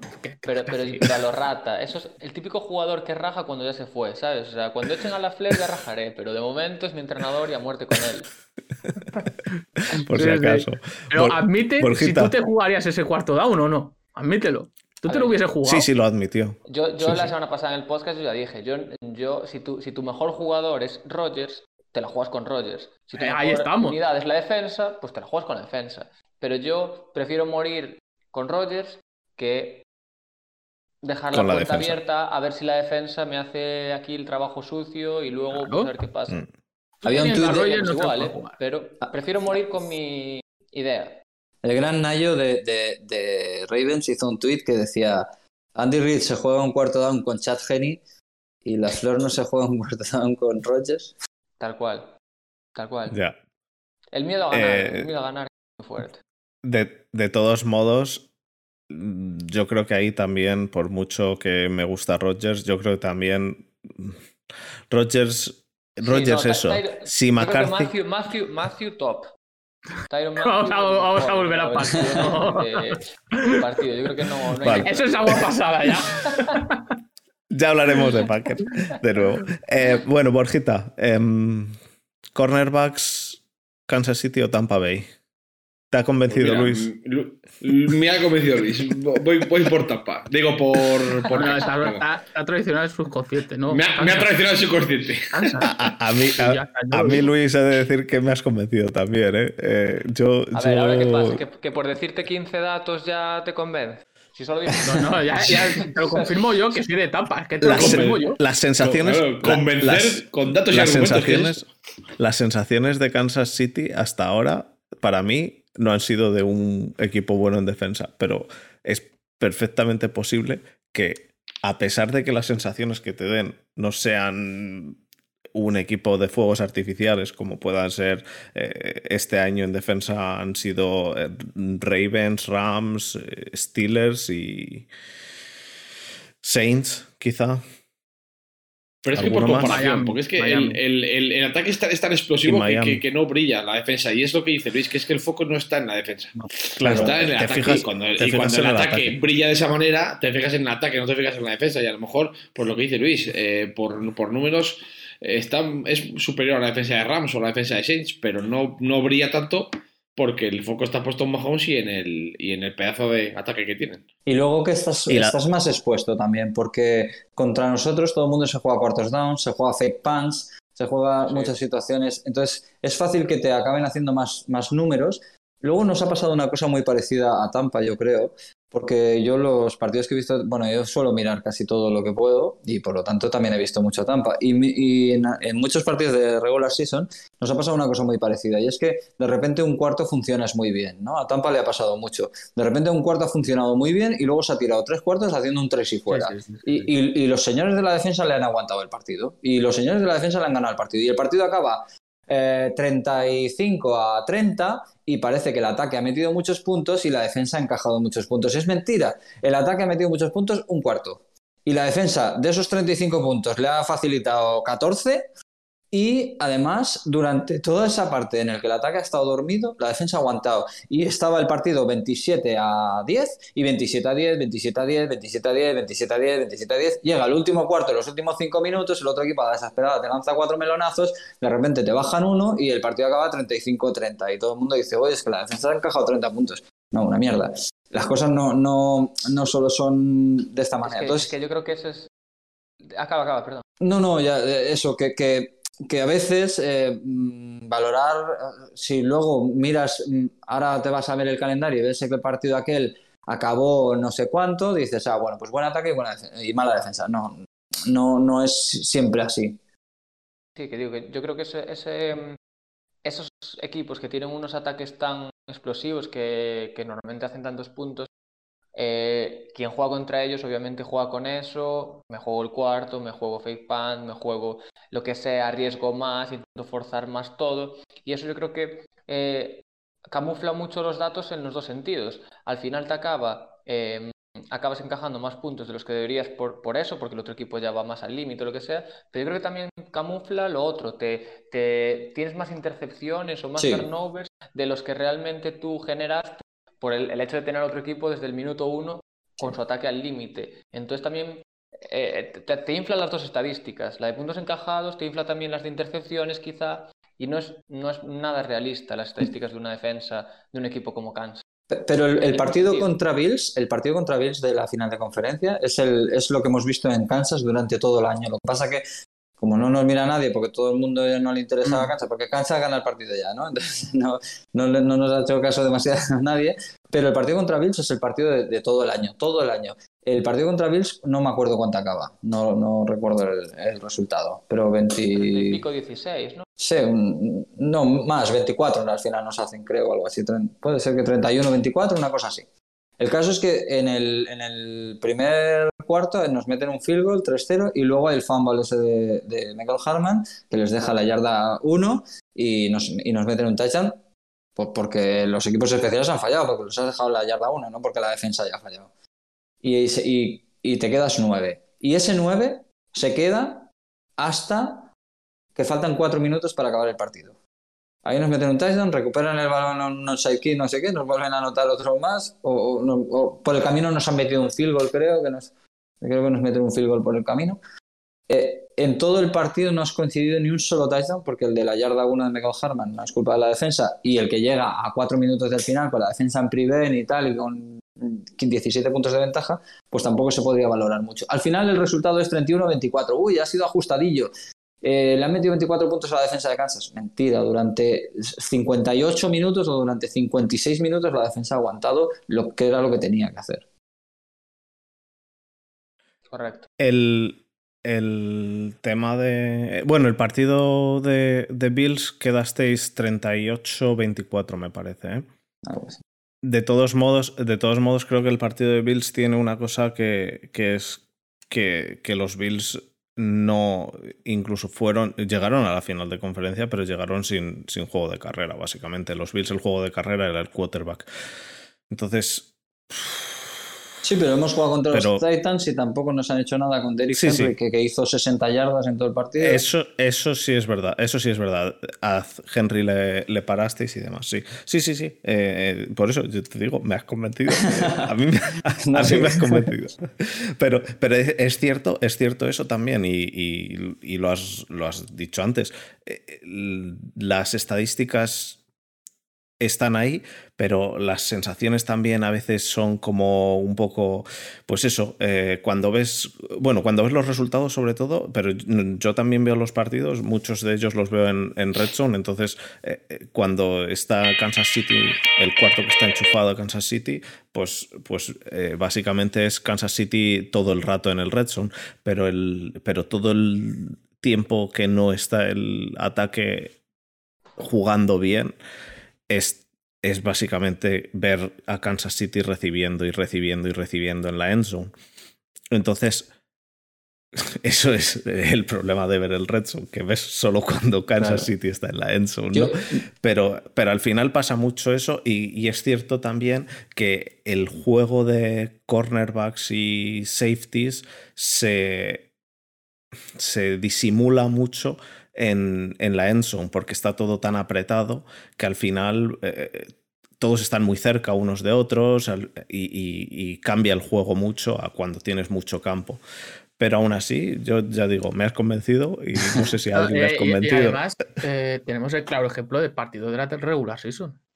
Eh, Kansas City hizo tres touchdowns casi en nada la segunda, y aguantando hasta la segunda parte y casi hasta el último cuarto que quedas. El último touchdown quedamos 27-24 y el último touchdown fue creo que de Mike Evans y ya casi faltando un minuto y poco más. ¿sabes? Y, y todo el rato los receptores de Tampa con un tío pegado, pegado, sí, sí, siempre sí. enganchado, que batea la pelota cuando viene. Es, es, es, es difícil la defensa de Kansas City. Yo creo, en general, que, o sea, que como cómputo global es mejor la defensa de Tampa. Porque me parece más disruptiva en cuanto a, la acción que hace que genere el, juego de, de Tampa. Somos más, eh, ¿cómo decirlo? Somos más de poder parar un ataque a base de sacks. Que a base de intercepciones o a base de, pla- de, de interceptar o de tal. Somos más capaces de parar un ataque por eh, pérdida de yardas y pérdida por sacks que por intercepciones o mm, deflexión de- del balón. De Y pase. puede tener más influencia sobre el resultado final Claro. del partido porque le facilita mucho al ataque muchas cosas y tal. Eh, yo creo que es un pelín superior el cómputo general de la defensa, yo creo que es superior la de Tampa. Pero, eh, claro, luego hay cositas, ¿no? Pues tienes eso, tienes a Frank Clark, tienes a- pues, todos tienen cosas buenas y cosas malas. En general yo diría que es mejor la de Tampa como unidad general toda la defensa, pero, mm, pero no hay simplemente que- pongo en valor la sí. de Chiefs. Eh, eh, Mm. esto, mira, eh, a, nosotros como llevamos casi todos los partidos de playoff como underdog, como diciendo, menos el partido de Washington Football Team, pero el resto contra Saints, veías a todos, ninguno nos daba como ganador. Yo dije, cuidado que podemos dar una sorpresa con la línea, con la defensa y tal, que Brice no está bien. Pam, ganamos. Con Packers, decían todo el mundo, es que la línea de Packers, la línea ofensiva aguantará a Brady. ¿Qué pasó en el partido de regular season? Eh, a Rogers, perdón. ¿Qué, pasó en el partido de regular season? Que le metimos demasiada presión a Rogers y Rogers pues cometió errores, cometió tal y hubo resultado que hubo. Yo, y lo digo ahora, el partido de de la- eh, la final de conferencia, si Brady no se vuelve loco, Tampa gana, de- pero muy sobrado, si os fijáis. O más, o más, o más incluso. ¿eh? Es que es eso. Si te fijas en el cómputo global, si Brady no lanza esa. esti- Si eh, desde la banda o Brady no deciden lanzar eso eh, y, y deciden ir a un ataque más convencional, más a asegurar, el resultado es mucho más abultado de lo que, de lo que el resultado mm, te dice. Bueno, si vamos a ISIS, ahí ya entro yo también, ¿eh? Pero, pero, no Pero- ir a los ISIS. Pero eh, quiero decir, es eso, que, eh, que si Brady o, el ataque no tiene ese cortocircuito, más o menos tienes una ventaja muy abultada de 18 puntos al empezar el tercer cuarto y tú te la puedes administrar. Pero claro, en ese momento pues decide, pues, venga, vamos a buscar a Michael Watts así en bombazos y pasa lo que pasa. Bueno, Adri, entonces, ¿a ti te ha convencido Luis o no te ha convencido? Sí, yo la verdad es que sinceramente no había mucho que convencer porque opinión formada, real, o sea, iba a improvisar un poco porque que conozca tanto a las secundarias de los dos, o sea, ninguna me parece que destaque sobre la otra en demasía, pero es, es, es cierto, o sea, en base a los datos es innegable la evidencia. Hmm. Bueno, pues vamos a pasar, ya hemos hablado un poco de, de la previa, yo creo que con esto hemos rellenado la previa, vamos a hablar de los premios del año, que os dije que os los preparaseis. Em, ¿Sí? Luis.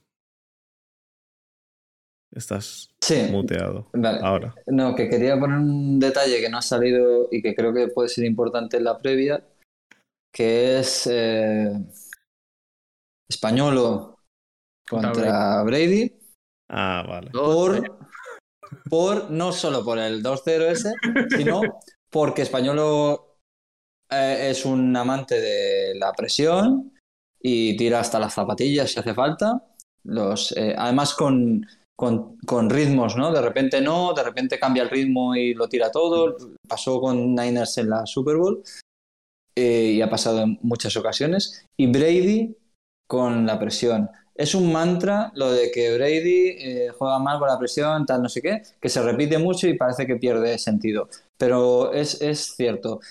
Es el peor quarterback en rating cuando recibe presión, es el peor, casi el peor en pases completados, en intercepciones, en no sé qué.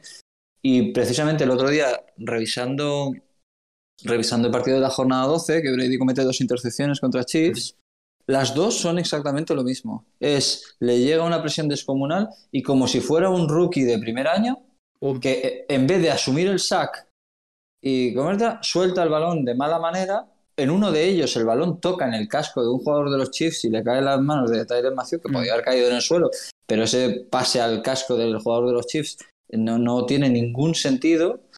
Y creo que la, el, planteamiento defensivo que pueda plantear Españolo sobre la presión y cómo gestione esa presión Brady puede ser un factor muy importante en, en esta Super Bowl. Parece que, ni que te lo hubieras preparado, ¿eh? Ni que hubieras hecho ya 12 o 13 podcasts antes. Creo que viene con la chuleta bien hecha, ¿sabes?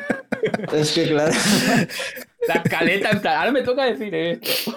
Ya lo, es que ya lo tengo en realidad, en realidad, en realidad no tiene ni puta idea y fue cogiendo apuntes de cada podcast, con idea de alguien. De hecho, de hecho, ni siquiera fue a ver el partido ese que dijo de los San Francisco, no sé qué. Eso fue una anécdota que contó uno en otro podcast y se la adueñó. podría ser, podría ser. Bueno, eh, sí, sí, puede ser bastante interesante ese duelo. ¿Este es el último partido de español en los Chiefs al final? No, no, no, español al principio sigue. Y viene mí también sigue, sí, los dos porque había rumores de que a lo mejor alguien le podía ofrecer el puesto de head coach en algún equipo, ahora mm. que, bueno, lo clásico todos los años, todos los años, los coordinadores que llegan a la Super Bowl van a ser ofrecidos de head coach en, en toda la liga. pero, bueno, ya están, ya están todos los asientos cogidos, ¿no? y de hecho renovó, renovó no hace mucho español renovó Español, renovó Raid y parece que Raid puso la condición de que quería que renovara también Español y se hizo ah, esa, renovación también. Que luego puede pasar vale, pero... se, va a Tom, se va Tomlin y le ofrecen el puesto y igual, pues... Eh, Nosotros estamos cagados por el tema de Bulls, por si ya tuvo una entrevista con Eagles, creo recordar. Y bueno, Eagles se decantó por otro y como ya están todos los puestos de head coach ocupados, yo creo que se queda un año más además, este próximo año es el tercero de Arians y es eh, los tres que firmó. A ver, a ver qué pasa. A ver, a ver. Bueno, eh, pues los premios estos, los premios de la prensa estos los dan el sábado, ¿no? El día antes de, de la Super Bowl, me parece. Y a ver, ¿quién creéis que va a ser el MVP este año? De la temporada, no de, no de la Super Bowl de la temporada que, que, suele ser de la regular season, aunque suele ser también de la regular season más playoffs, así que se lo damos a Tom Brady siempre. Es que, es que yo creo que estos premios deberían, de darse, deberían de darse antes de los playoffs. Hmm. Si quieres Yo hacerlo lo de regular season Sí, real, sí, los das sí, antes sí, de los playoffs. Si esperas a que esto pase, venga, por favor, ¿a quién queremos engañar? O sea, Rogers se saca el rabo todo el año y llega el primer partido de playoff y hace 72 intercepciones y se lo vas a dar. No se lo vas a dar, obviamente. Entonces, joder, Mm. un poco consecuente debería ser que dijeran premio de regular season y playoff si quieren, o premio de regular season y darlo antes. Pero bueno, yo, yo creo que sinceramente que este debería. año Rogers fue, un- eh, para mí fue el MVP claro. Y no lo digo por fanatismo, ¿eh? Para Pero mí yo creo también. que este año, este año para mí fue el, el MVP. De regular yo- season. yo suma tres. Ah, yo también. Yo, Yo también. yo tengo, yo tengo ya el MVP. eh, Bueno, yo tengo ya todos, entonces eh, pongo a todos como Rogers, ¿no? Bueno, pues ya está. El siguiente es el Coach of the Year, Bueno, aquí creo que no tenemos tampoco nadie. ¿no? Uf, Yo a voy ver. a hablar. a ver, digo- a ver, para, a mí ver, a ver. Reid, ah, para mí es Andy Reid con, con, con sin, vamos, sin ningún género de duda. Yo digo el de. A mí ¿Sí? me gustó mucho el de Bills. ¿Cómo se llama? Eh, McDermott. Exacto. Son McDermott. Eh, McDermott. no Salía el nombre. Y, y yo digo a Stefanski, ¿eh? Mm, Yo creo Uf, que lo que ha hecho ser, sí. Stefanski, yo lo que ha hecho Stefanski llevando a los Browns a donde los ha llevado, no, vamos, es que- eh, quiero decir, al final les tocaba, ¿no? Después de haber probado con 3.000 coaches en los últimos 30 años, pues Claro. les, Con les ese tocaba. espejo de plantillas, pues, pues con, con no contra- con no contratar a un mono, con contratar a un ser humano ya, ya, ya, ya era bastante. Pero creo que. Stefanski, creo que Stefanski les ha dado lo que necesitaban y vamos, para mí es Stefanski.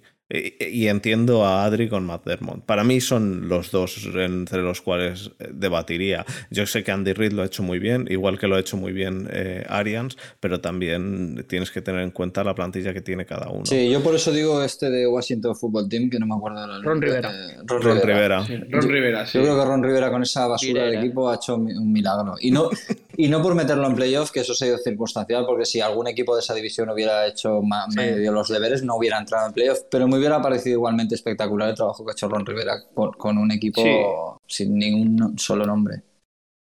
O bueno, con Yo dos, con sigo dos con nombres. Reid, a pesar de lo que decís. Ah, eh, Pero ah, vamos, sí, sí. Mm. To- Cualquiera de los que decís es, pues, vamos, encaja Es en el que perfil.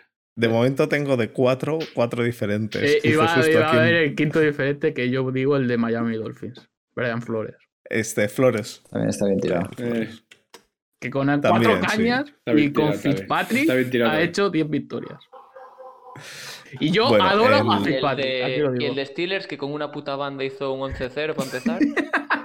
Pero, eh, ojo, ese te- eh, Steelers tenía al, al Fitzpatrick, según yo, malo. Es Minka. El bueno es Ryan. Bueno, el Offensive Player of the Year. Yo he dicho que a Henry. Para mí, Henry. Para mí, Derrick Henry. Yo estoy contigo, de Rick Henry. Para Luis es Kelsey. Para ti, Adri. Pues. Yo, yo creo No, que. no, no valen dos. No vale Rogers y, y Jones. Vale, pero digo- digo nunca Adams. entenderé Entonces, esa, Adams. Adams. eh, eh, sí, eh, esa manía de el MVP si es ofensivo, ¿por qué no puede ser el ofensivo del año? Pues si es ofensivo y está siendo el mejor, ¿por qué no? Ya. Es un mantra que dice, no, hay que votar a otro. sí. Uno está siendo Vas. ofensivo y está siendo el mejor, ¿por qué no es el mejor ofensivo del año? Pero sabemos que va a ser otro. Sí, ese es el problema, es que no sé, no, son cosas que no... ¿Tú a quién has dicho, Adri, entonces? Yo creo que, que va a ser, creo que va a ser Henry. ¿Y tú, Borja? Para mí, eh, este, Davante Adams, claramente. La verdad es que los números. Vale. Ojito, ¿eh? Eh, Es que, vamos, yo, es- es- yo creo que de, de- de todos los premios, el más claro para mí es este. Yo para mí es Henry, porque, porque Davante Adams tiene a Rogers, pero es que Henry... pff, Ya, ya. Tiene a Rodgers, pero ¿ha hecho cuánt- cuántos mm, millones de yardas ha hecho Adri este año? Porque lleva Pues- teniendo a Rodgers unos cuantos años, ¿eh? los Este mismos fue- que Henry. Pero Henry después de contacto.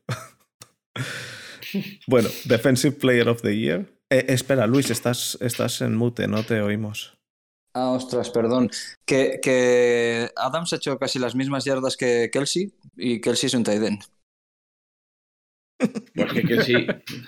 Bueno, pero hay que ver cuántas yardas hizo también. Y, y. Henry y, y Henry ha hecho 2.000 yardas y 1.000 300 se las ha hecho a sus rivales de conferencia, en los cuales Mm. tenemos al pick 1 del draft y al pick 3 del draft, que esos son cuatro partidos contra dos basuras de equipos. Y de las 2.000 yardas, 1.200 o 1.300 eran contra equipos de su propia división. A ver, Luis, si vienes aquí a humillarnos con datos, no. Con- Pero, pero hay que Con- hacerlo. Igual que hay que correr con ese, detrás de esa Con- línea y de contra- tractor sin cintura, hay que hacerlo. O sea, contra ir- todos los equipos grandes, contra todos los equipos grandes que ha jugado, eh, su promedio de yardas por carrera es 2,1 y no ha superado, excepto en un partido que creo que hizo 70, no había superado las 60 yardas en ningún partido contra equipos Pero tú, a grandes. eso, tú eso se lo achacas a él o a el contexto del partido. a que el- a que el equipo grande el- tiene el, una- el- el equipo rival que te dice, pues, pues eh, contra Titans, no corres.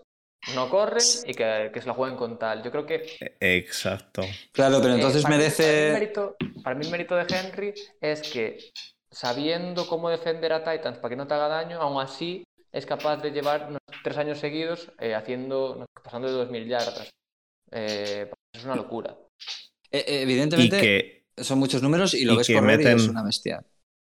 pero y que, y eso hace que una defensa, y que eso además, lo que ha dicho Adri, hace que una defensa buena se meta a la caja para parar a Henry y te libera el, el back bastante o la zona media. Entonces, eso ayuda mucho a, a las carreras, a las rutas cruzadas, a los Titans y demás. Y eso hay que contarlo. Estamos Para mí. Henry es, es indiscutible porque es que además eh, yo la, la bestialidad esta que hace de yardas después del contacto, yo no sé cuántas yardas de esas son después de contacto, pero tienen que ser muchas. Y que no se cae, y que no se cae. Y dices, pero tío, tíralo ya de una vez. No se cae, no se cae. Y me recuerda a, bueno, a Kelsey y a Gronkowski con gente enganchada, ellos y ellos corriendo y que se la suda. A mí es que eso me, me parece brutal. A mí la Defensive Sí, velocidad, eso, lo hace muy bien, eso lo hace muy bien un tal, un tal George Kittle también, sí. a mí la velocidad sobre todo. Pero si de qué equipo es, esos han ido siquiera a playoff. Madre mía, chico. A- a- ¿Hace la cu- pregunta- Oye, Fer, ¿hace, hace, hace cuánto? ¿Hace cuánto no llegas a un Super Bowl? Pues hace. Hace. Pues hace. sí, con- Diez espera, espera, años. no des más vueltas, co- como yo. Como yo. Tenías última- pelo tú todavía. Bueno, La última que llegamos a la la de. Packers. Ya, ya, sí, sí, lo sé, sí, lo sé. Pero estaba contando cuántas Super Bowls ha ganado desde entonces 49ers. Ah, vale. Eh, da igual. Pero, est- eh, pero estás tú, estás tú para hablar, que, que la última vez que ganó los, eh, los Steelers en Super Bowl tú no habías ni nacido casi. ¿Cómo, cómo, cómo me gusta picar a Borjita? Eh, pero, pero a ver, ganar, ganar la Super Bowl con Kaepernick no vale, porque Hubiera sido, hubiera sido una heroicidad absoluta ganar, ganar la Super Bowl con Kaepernick.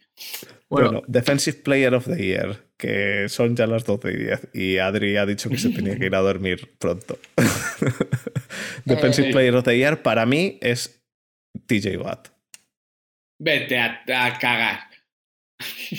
el mío es Xavier Howard de Miami Dolphins. Que un cornerback solo haya hecho 10 intercepciones. Solo él. ya hay que dárselo por eso. Para ti, Adri, yo. puf, eh, uf, no lo tengo claro, ¿eh? Yo. Es que, sinceramente, ahora mismo por números no tengo ni puta idea. Y por lástima, por suerte o por desgracia, eh, estos premios van, sobre todo los de Defensive Player of the Year, van mucho por números. Casi todo números. O sea, eh, sabéis vosotros mejor que yo el, el, el número de intercepciones que hay y tal. Lo de Sabian Howard me parece una puta locura. 10 intercepciones. Un corner y tal. Mira, Xavier. Howard ha hecho 20 pases defendidos, 10 intercepciones eh, y 46 tackles totales. No sé, a mí me gusta mucho. Yo me suelo fijar bastante más en backers. Para mí, son- no sé, son los, los jugadores que me parecen un poco general, general, un poco así el alma de la defensa, el, quienes un poco llevan el, el tempo de la defensa y tal. Obviamente hay defensive ends o safety o corners que son realmente los mejores de su equipo. Pero a mí, no sé, a mí me gusta mucho el tipo de jugadores tipo eso, Devin White o, tipo Bobby Wagner, y todo este tipo de jugadores. Y no sé, la verdad es que este año linebackers que hayan destacado así en equipos grandes tampoco es que haya habido ninguno que digas tú tal, entonces tampoco sabría decir, yo me inclinaría sino por un Howard o, Yo te digo, o- TJ Watt ha hecho 15 sacks este año. 15 sacks. Y, y siendo Edge Russell, ¿no? Vale. Sí. Eh, dime eh, un middle linebacker de este año que haya hecho más sacks. El número. ¿Más, más que TJ Watt? No, Ni- ninguno, No. porque. Ah, Eh, eh, Devin White, uf. siendo middle linebacker, ha hecho nueve sacks. O sea, mira la brutalidad de Ah. temporada que ha hecho ese señor entrando al blitz.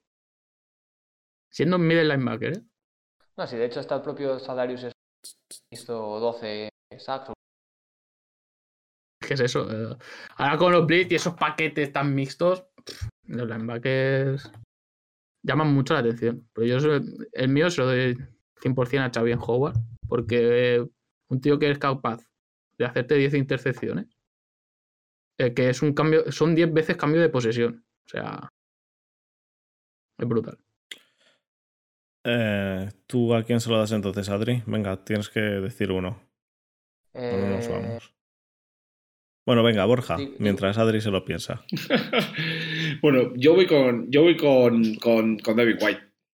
La Vale. verdad, ha sido un, una pasada esa temporada que ha hecho este, este muchacho. Desde el middle linebacker, que es lo que dice Jesús, que es que es lo, es lo, eh, lo llamativo, porque el middle linebacker, digamos que es el, el, el- el que tiene que, el pegamento que tiene que unir todo el, el rollo que pasa en, en la zona media, tanto para defensa de pase como para defensa de carrera, y es que ha hecho un temporador impresionante. El corazón me llama y me dice que diga Fred Warner, pero es que con la temporada que ha hecho Niners en récord no puedo decir Fred Warner, aunque ha hecho un temporador increíble también.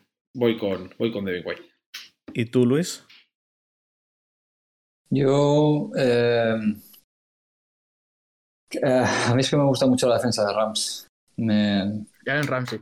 Me no, parece. Sí. Entonces me parece que, que a Aaron Donald le pasa un poco como a Belichick, que debería haber tenido 14 títulos de entrenador del año y, y- por no repetir no, no, se lleva ninguno. Bueno, sí, pero muchos menos de los que le tocaría. Y Aaron Donald es el mejor defensor de la liga y lo que pasa es que, bueno, como no es eh, como no es nuevo eso, pues ya lo, lo olvidaremos, ¿no? Y, entonces, para hacer eso, pues le doy a Ramsey porque creo que la influencia que ha tenido en esa defensa y, y algunos duelos que hemos visto contra los grandes receptores siempre los ha ganado, siempre ha secado, da igual quién le venga, que lo ha secado Ramsey y ha conseguido eh, hacer de esos Rams un equipo de playoff serio y contendiente, no él, sino, sino esa defensa. Y como no se lo puedo dar una defensa general, pues lo, lo personalizo en el nombre de Ramsey. Adri, te toca. Vale, ya me Ya no te puedes escaquear. estoy viendo ahora mismo ahora un poco los números tal. Y nada, me convenció Xavier Howard. Vale. Eh, offensive Rookie of the Year. Bueno, aquí. Empezamos con Jefferson, Borja, Minnesota. Eh, Justin Jefferson, es que no, no sé si, no sé si habrá alguna duda en este, en este jugador. No, No, no, no hay Pero duda, no hay Yo duda. pongo a Herbert. Yo pongo a Herbert. Ah, pero mención honorífica para mí para Tristan Wirfs. Lo que ha dado ese chaval en esa línea la cambió entera. Yo ya digo, yo pongo a Herbert. Em, así que. ¿Tú a quién pones? ¿Has dicho eh, Jesús? Yo a Justin Jefferson, pero A no lo puedo también. tirar para casa en este caso. Pues diría Tristan Wirfs, pero no, no lo puedo tirar. ¿Y tú, Adri? No, yo Jefferson. Vale. ¿Y Defensive Player of eh, Defensive Rookie of the Year? Para mí, Chase Young. Ese Vale, tío, sí, yo, vamos, yo también. se ha comido, también- se ha comido a todo lo que se, ha- se le ha puesto por delante. Yo también puse a Chase Young. ¿Adri? Eh, ¿Qué opinan ellos? No para repetir ya todos. Yo no tenía una Jesús. opinión muy formada, pero, pero voy, a, voy a quedarme con Chase Young, sí. ¿Y Ah. Luis? Ah. Eh, o sea, Jesús y Jesús. A- Aquí voy a tirar para casa Antoine Winfield. Eh, Era la pieza que le faltaba a esa defensa. Y, la, y ayuda mucho a hacer este año. Adri, ¿se te ha ido la cámara? Ah, se ha ido. Ha escuchado Ha que alguien no ha dicho Chase Young y se ha pirado. ¿sabes? Bueno, ahora cuando venga, cuando vuelva, si vuelve. Em, comeback Player of the Year, entonces nos queda. Tampoco hay Yo duda, creo que esto- Todo lo que no diga Alex, todo lo que no diga Alex Smith, eh, creo que esto es lo borro del Twitter y directamente de- dejo de adjuntarle ya. ¿Quieres de este? Vete a tomar pito. Yo, yo- yo planteaba, yo planteaba una duda ahí eh, a los compañeros, en- medio en broma, medio en serio, y es que si fuera por números, y solo por números, lo que pasa es que la historia de Alex Smith y todo lo que le queremos, y sobre todo en Kansas City, pues es muy espectacular, ¿no? Pero por números, debería ser Big Ben. Eh, Bueno, espera, eso yo tengo. de eso yo tengo 12 y cuarto, 12 y cuarto. Has- Luis, has abierto la caja de los tronos, son las 12 y cuarto de la noche. A ver, que Adri, Adri ha vuelto. Em, a- alguien ha dicho Adri. Roethlisberger y vamos. espera, primero vamos con el Defensive Rookie of the Year, Adri. ¿Quién decías? De- después de que hayan metido a Winfield, ya puedes decir Chase Young sin que sea. De acuerdo. De acuerdo. Yo estoy de acuerdo con que Rotisberger, eh, por, por números, de- debería ser el Comeback Player of the Year.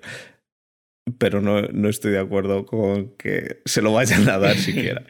Hombre, No estoy de acuerdo yo con creo que se lo vayan a que- dar. Yo creo que es indiscutible Alex Smith. que, Es claro, tiene que, tiene que haber más, por más consideraciones. Exacto. Más consideraciones que eso no solo los números. Alex Smith. Que es que se iba a quedar primero, cojo. Se iba a quedar cojo, chavales. Se iba a quedar cojo y Sí. casi, casi se muere y demás. eh, tenía la pierna Sí, para, con- para cortársela, sepsis. tío. Sí, sí, sí. Para chope tenía la pierna.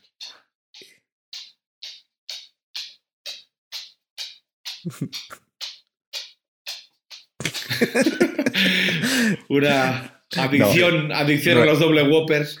Y estoy, estoy de acuerdo que estoy de acuerdo en que Rotlisberger eh, por números ha sido, ha sido indiscutiblemente mejor, pero también los números de Rotlisberger eh, se, han visto, eh, han- se han visto claramente influenciados. Lo primero por la defensa, eso lo primero, y lo segundo por, el, por el, eh, la línea ofensiva, la línea ofensiva a la cual yo sigo diciendo que ha parecido que ha jugado muy mal, porque el juego de carrera de, de, Big Ben, o sea, de los Steelers ha sido malísimo eh, después del sexto partido o séptimo partido, y no estoy de acuerdo en que la línea de, eh, de los Steelers sea tan mala. Lo que pasa es que la línea de los Steelers no ha dejado que tocase nadie a Big Ben, porque como le dolía la rodilla, porque se le iba a partir ya la rodilla, porque es- está viejo y gordo, entonces l- Big Ben se ha visto beneficiado mucho porque el juego de carrera no, no, no funcionaba, por lo tanto, pues si no funciona el juego de carrera, que es lo único que ha funcionado en el ataque de los Steelers, Big Ben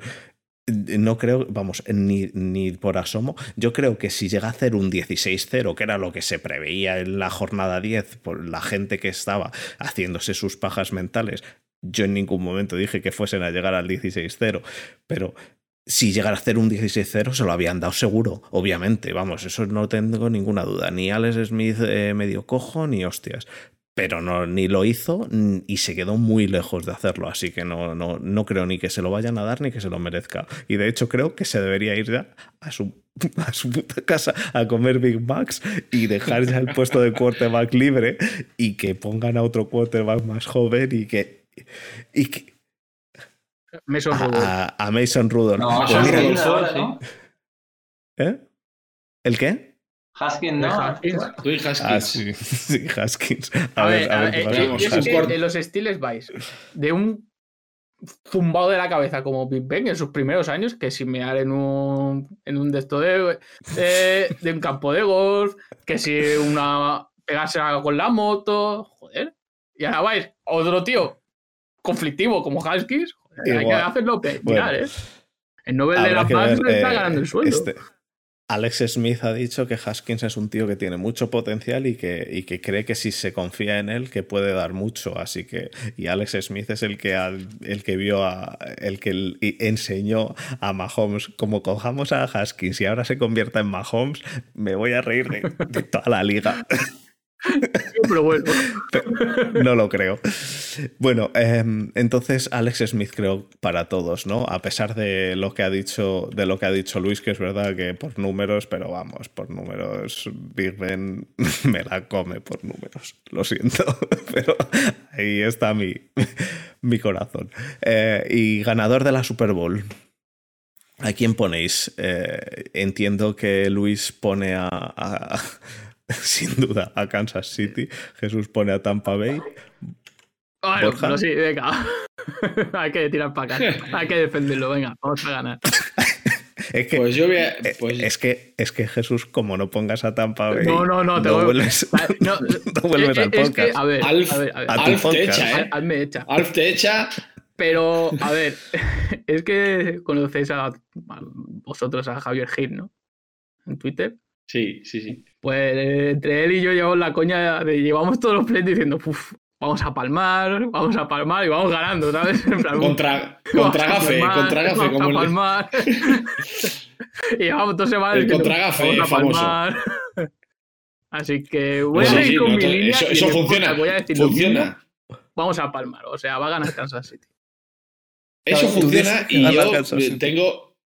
Hay, hay tres champions del Real Madrid que, que, atestiguan que el contragafe funciona. Así que está bien eso, Jesús. Bueno, llevo, llevo dos partidos diciendo que perdemos y vamos ganando, así que. Yo quiero matizar, yo quiero matizar un poco. Y es que yo digo Kansas City, pero no porque yo sea fan de Kansas City.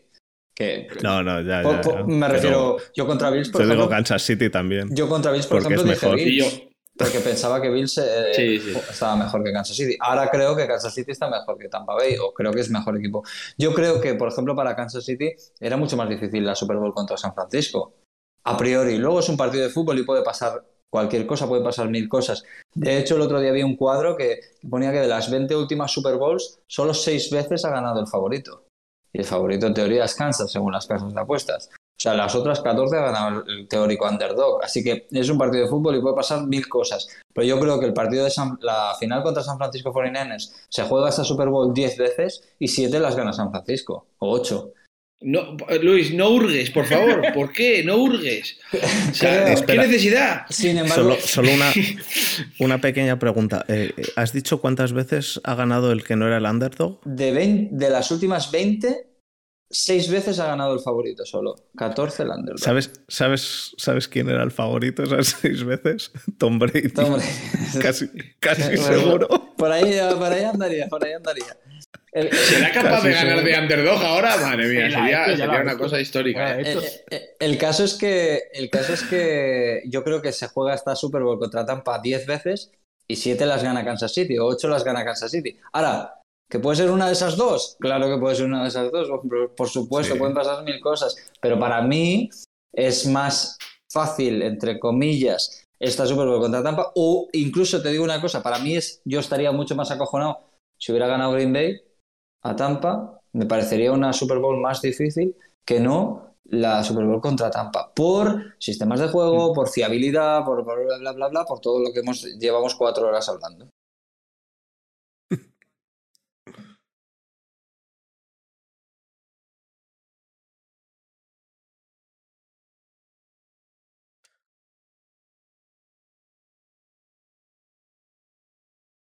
Yo Vale. también. Yo es el porcentaje que hubiera dicho también, sí.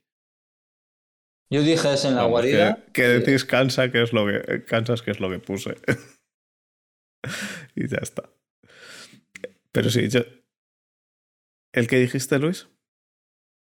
No, que dije exactamente ese, ese porcentaje en, en otro podcast de los miles. Ah, vale. Em, sí, por ahí tiene que estar. Eh, Vamos, ha, creo, que, di- creo que he dicho el mismo en todos. Lo Ha dicho- ha sido que hubiera dicho- dicho di- cosas diferentes y sacar el, el bueno cuando pase, ¿no? ma- Malísimo. Nos vamos a comer por ahí un montón. y luego, luego va haciendo cortes y dice, mira, lo hice perfecto. Le ha clavado, mira. no, pero, pero hay que reconocerle que ha dicho de 10 partidos contra Tampa ganamos 7, así que pues es un 65-70 más o menos, Por ahí. justo. Sí, sí. De, momento, de momento lo que acerté es que, es que Rosalía salía en la Super Bowl. Eso lo acerté la semana. lo dije la semana pasada. Claro. Bueno, chicos, el primer pues. español en una Super Bowl, sí. No, el segundo. La, la primera. Yo dije Kansas City. Yo también por ahí, por un 70% o así. Yo creo que Kansas está un poco mejor también, ¿eh? ¿Y Jesús? Ah, voy a seguir, yo voy a, Ha, voy a decir ha dicho Kansas City. a Ha dicho Kansas City para que pierdan. Así. No, no, no, no. Kansas, Eh, hablando un Con el 51. corazón, mira, con el corazón, Tampa, pero analizando fríamente con la cabeza de Kansas City, muy favorito. Pero muy, ¿cuánto? 70-30, tirando más. 70-30.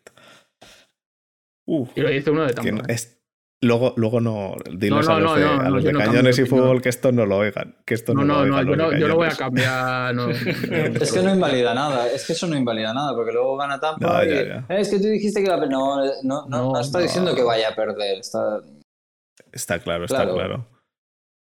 claro. Metíamos ahí pasta, claro. Eh, si le metíamos Claro, pasta si no- todos los cinco de aquí, le metíamos a Kansas. Yo, yo lo tengo Sí, clarísimo. Sí, sí. Claro. Sí. Bueno, eh, pues nada, ¿algo más que queráis añadir antes de pasar al cierre? Porque creo que llevamos ya dos horas y, y en Anchor, que es donde ponemos el podcast ahora, creo que hay dos horas y media de, de máximo de podcast, así que... Que no habrá cañones. justito. No, no habrá cañones. No habrá cañones. ¿No va a haber cañones al final? Solo en la entrada, me Decían parece. que, Mm. ah, decían, que, decían que no estaban seguros si iban a meter cañones también cuando hiciesen touchdown cualquiera de los dos y luego que no sabían. Ha, ha salido No que sé, solo yo- en la yo no lo he seguido. equipos. Porque lo quieren hacer lo tan imparcial posible que no va a haber cañonazo. Ya. Ya, tan imparcial, imparcial en, en tu propio estadio es dificilísimo, pero Bueno, a es ver. lo que hay. Porque, o- o- o- sí. Lo bueno de, esta estadística de, de jugar en casa es o el 0% de Super Bowl jugadas de un equipo en casa perdidas, ganadas o el 100% va a ser... eso sí es verdad. No, pero la- lo del público ah, decían que eso, que regalaban 7.500 entradas a, a sanitarios y no me creo que esos sanitarios vengan desde Seattle No, no, no, desde... todo- No, van a ser, Todos van de- a ser todos de allí, claro. Sí, sí, todos de Tampa, ¿eh? Los Sí, sanitarios. pero igual, ni les gusta el fútbol. Mm. Ya, pero Bueno, al pero final bueno, animarán animarán, cuando- animar, animarán, sí. Claro. Sí. Yo creo, yo creo que en un partido en don- donde hay un tercio del, del aforo, el, el factor localía, lástima por Tampa, porque si una vez que, que pasa una cosa así, molaría tener el campo lleno, pero creo que no va a influir demasiado. De hecho, Kansas City este año no ha perdido ningún partido fuera de casa. Los dos que perdió los perdió en el Arrowhead. Ya. Mm, Porque no, yo no- también- Y ha sido la- el año que más partidos ha ganado el visitante, por- porque no, no influye tanto este año. Yo también creo que eh, un, lo que grita un, un aficionado de Kansas o de los Bills eh, equivale a, a 10 de otro equipo. No, no, y en, Entonces- en caso de Tampa son 20. Ya te lo digo. o un cañón. Bueno, chicos, pues nada, pues pasamos al, al cierre, ¿vale?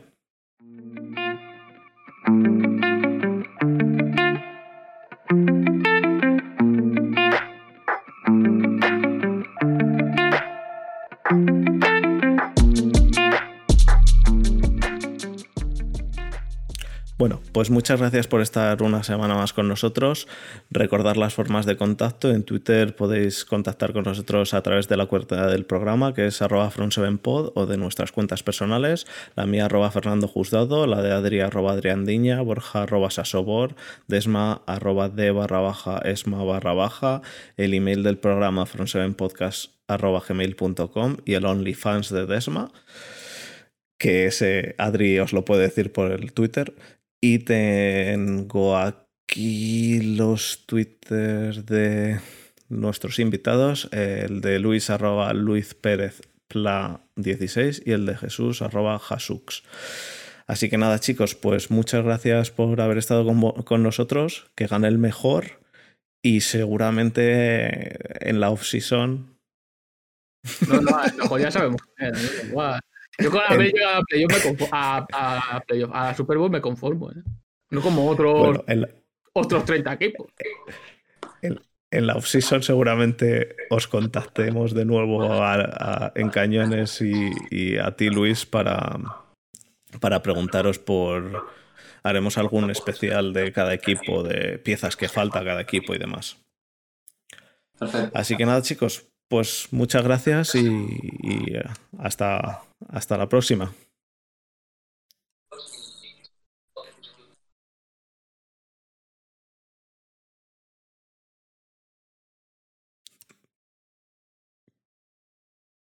Sí. Que, que 13 años sin playoff Sí. y 18 sin llegar a la. Bueno, chicos, venga, un abrazo. Un abrazo Un placer, chicos. Muchas gracias. Hasta luego.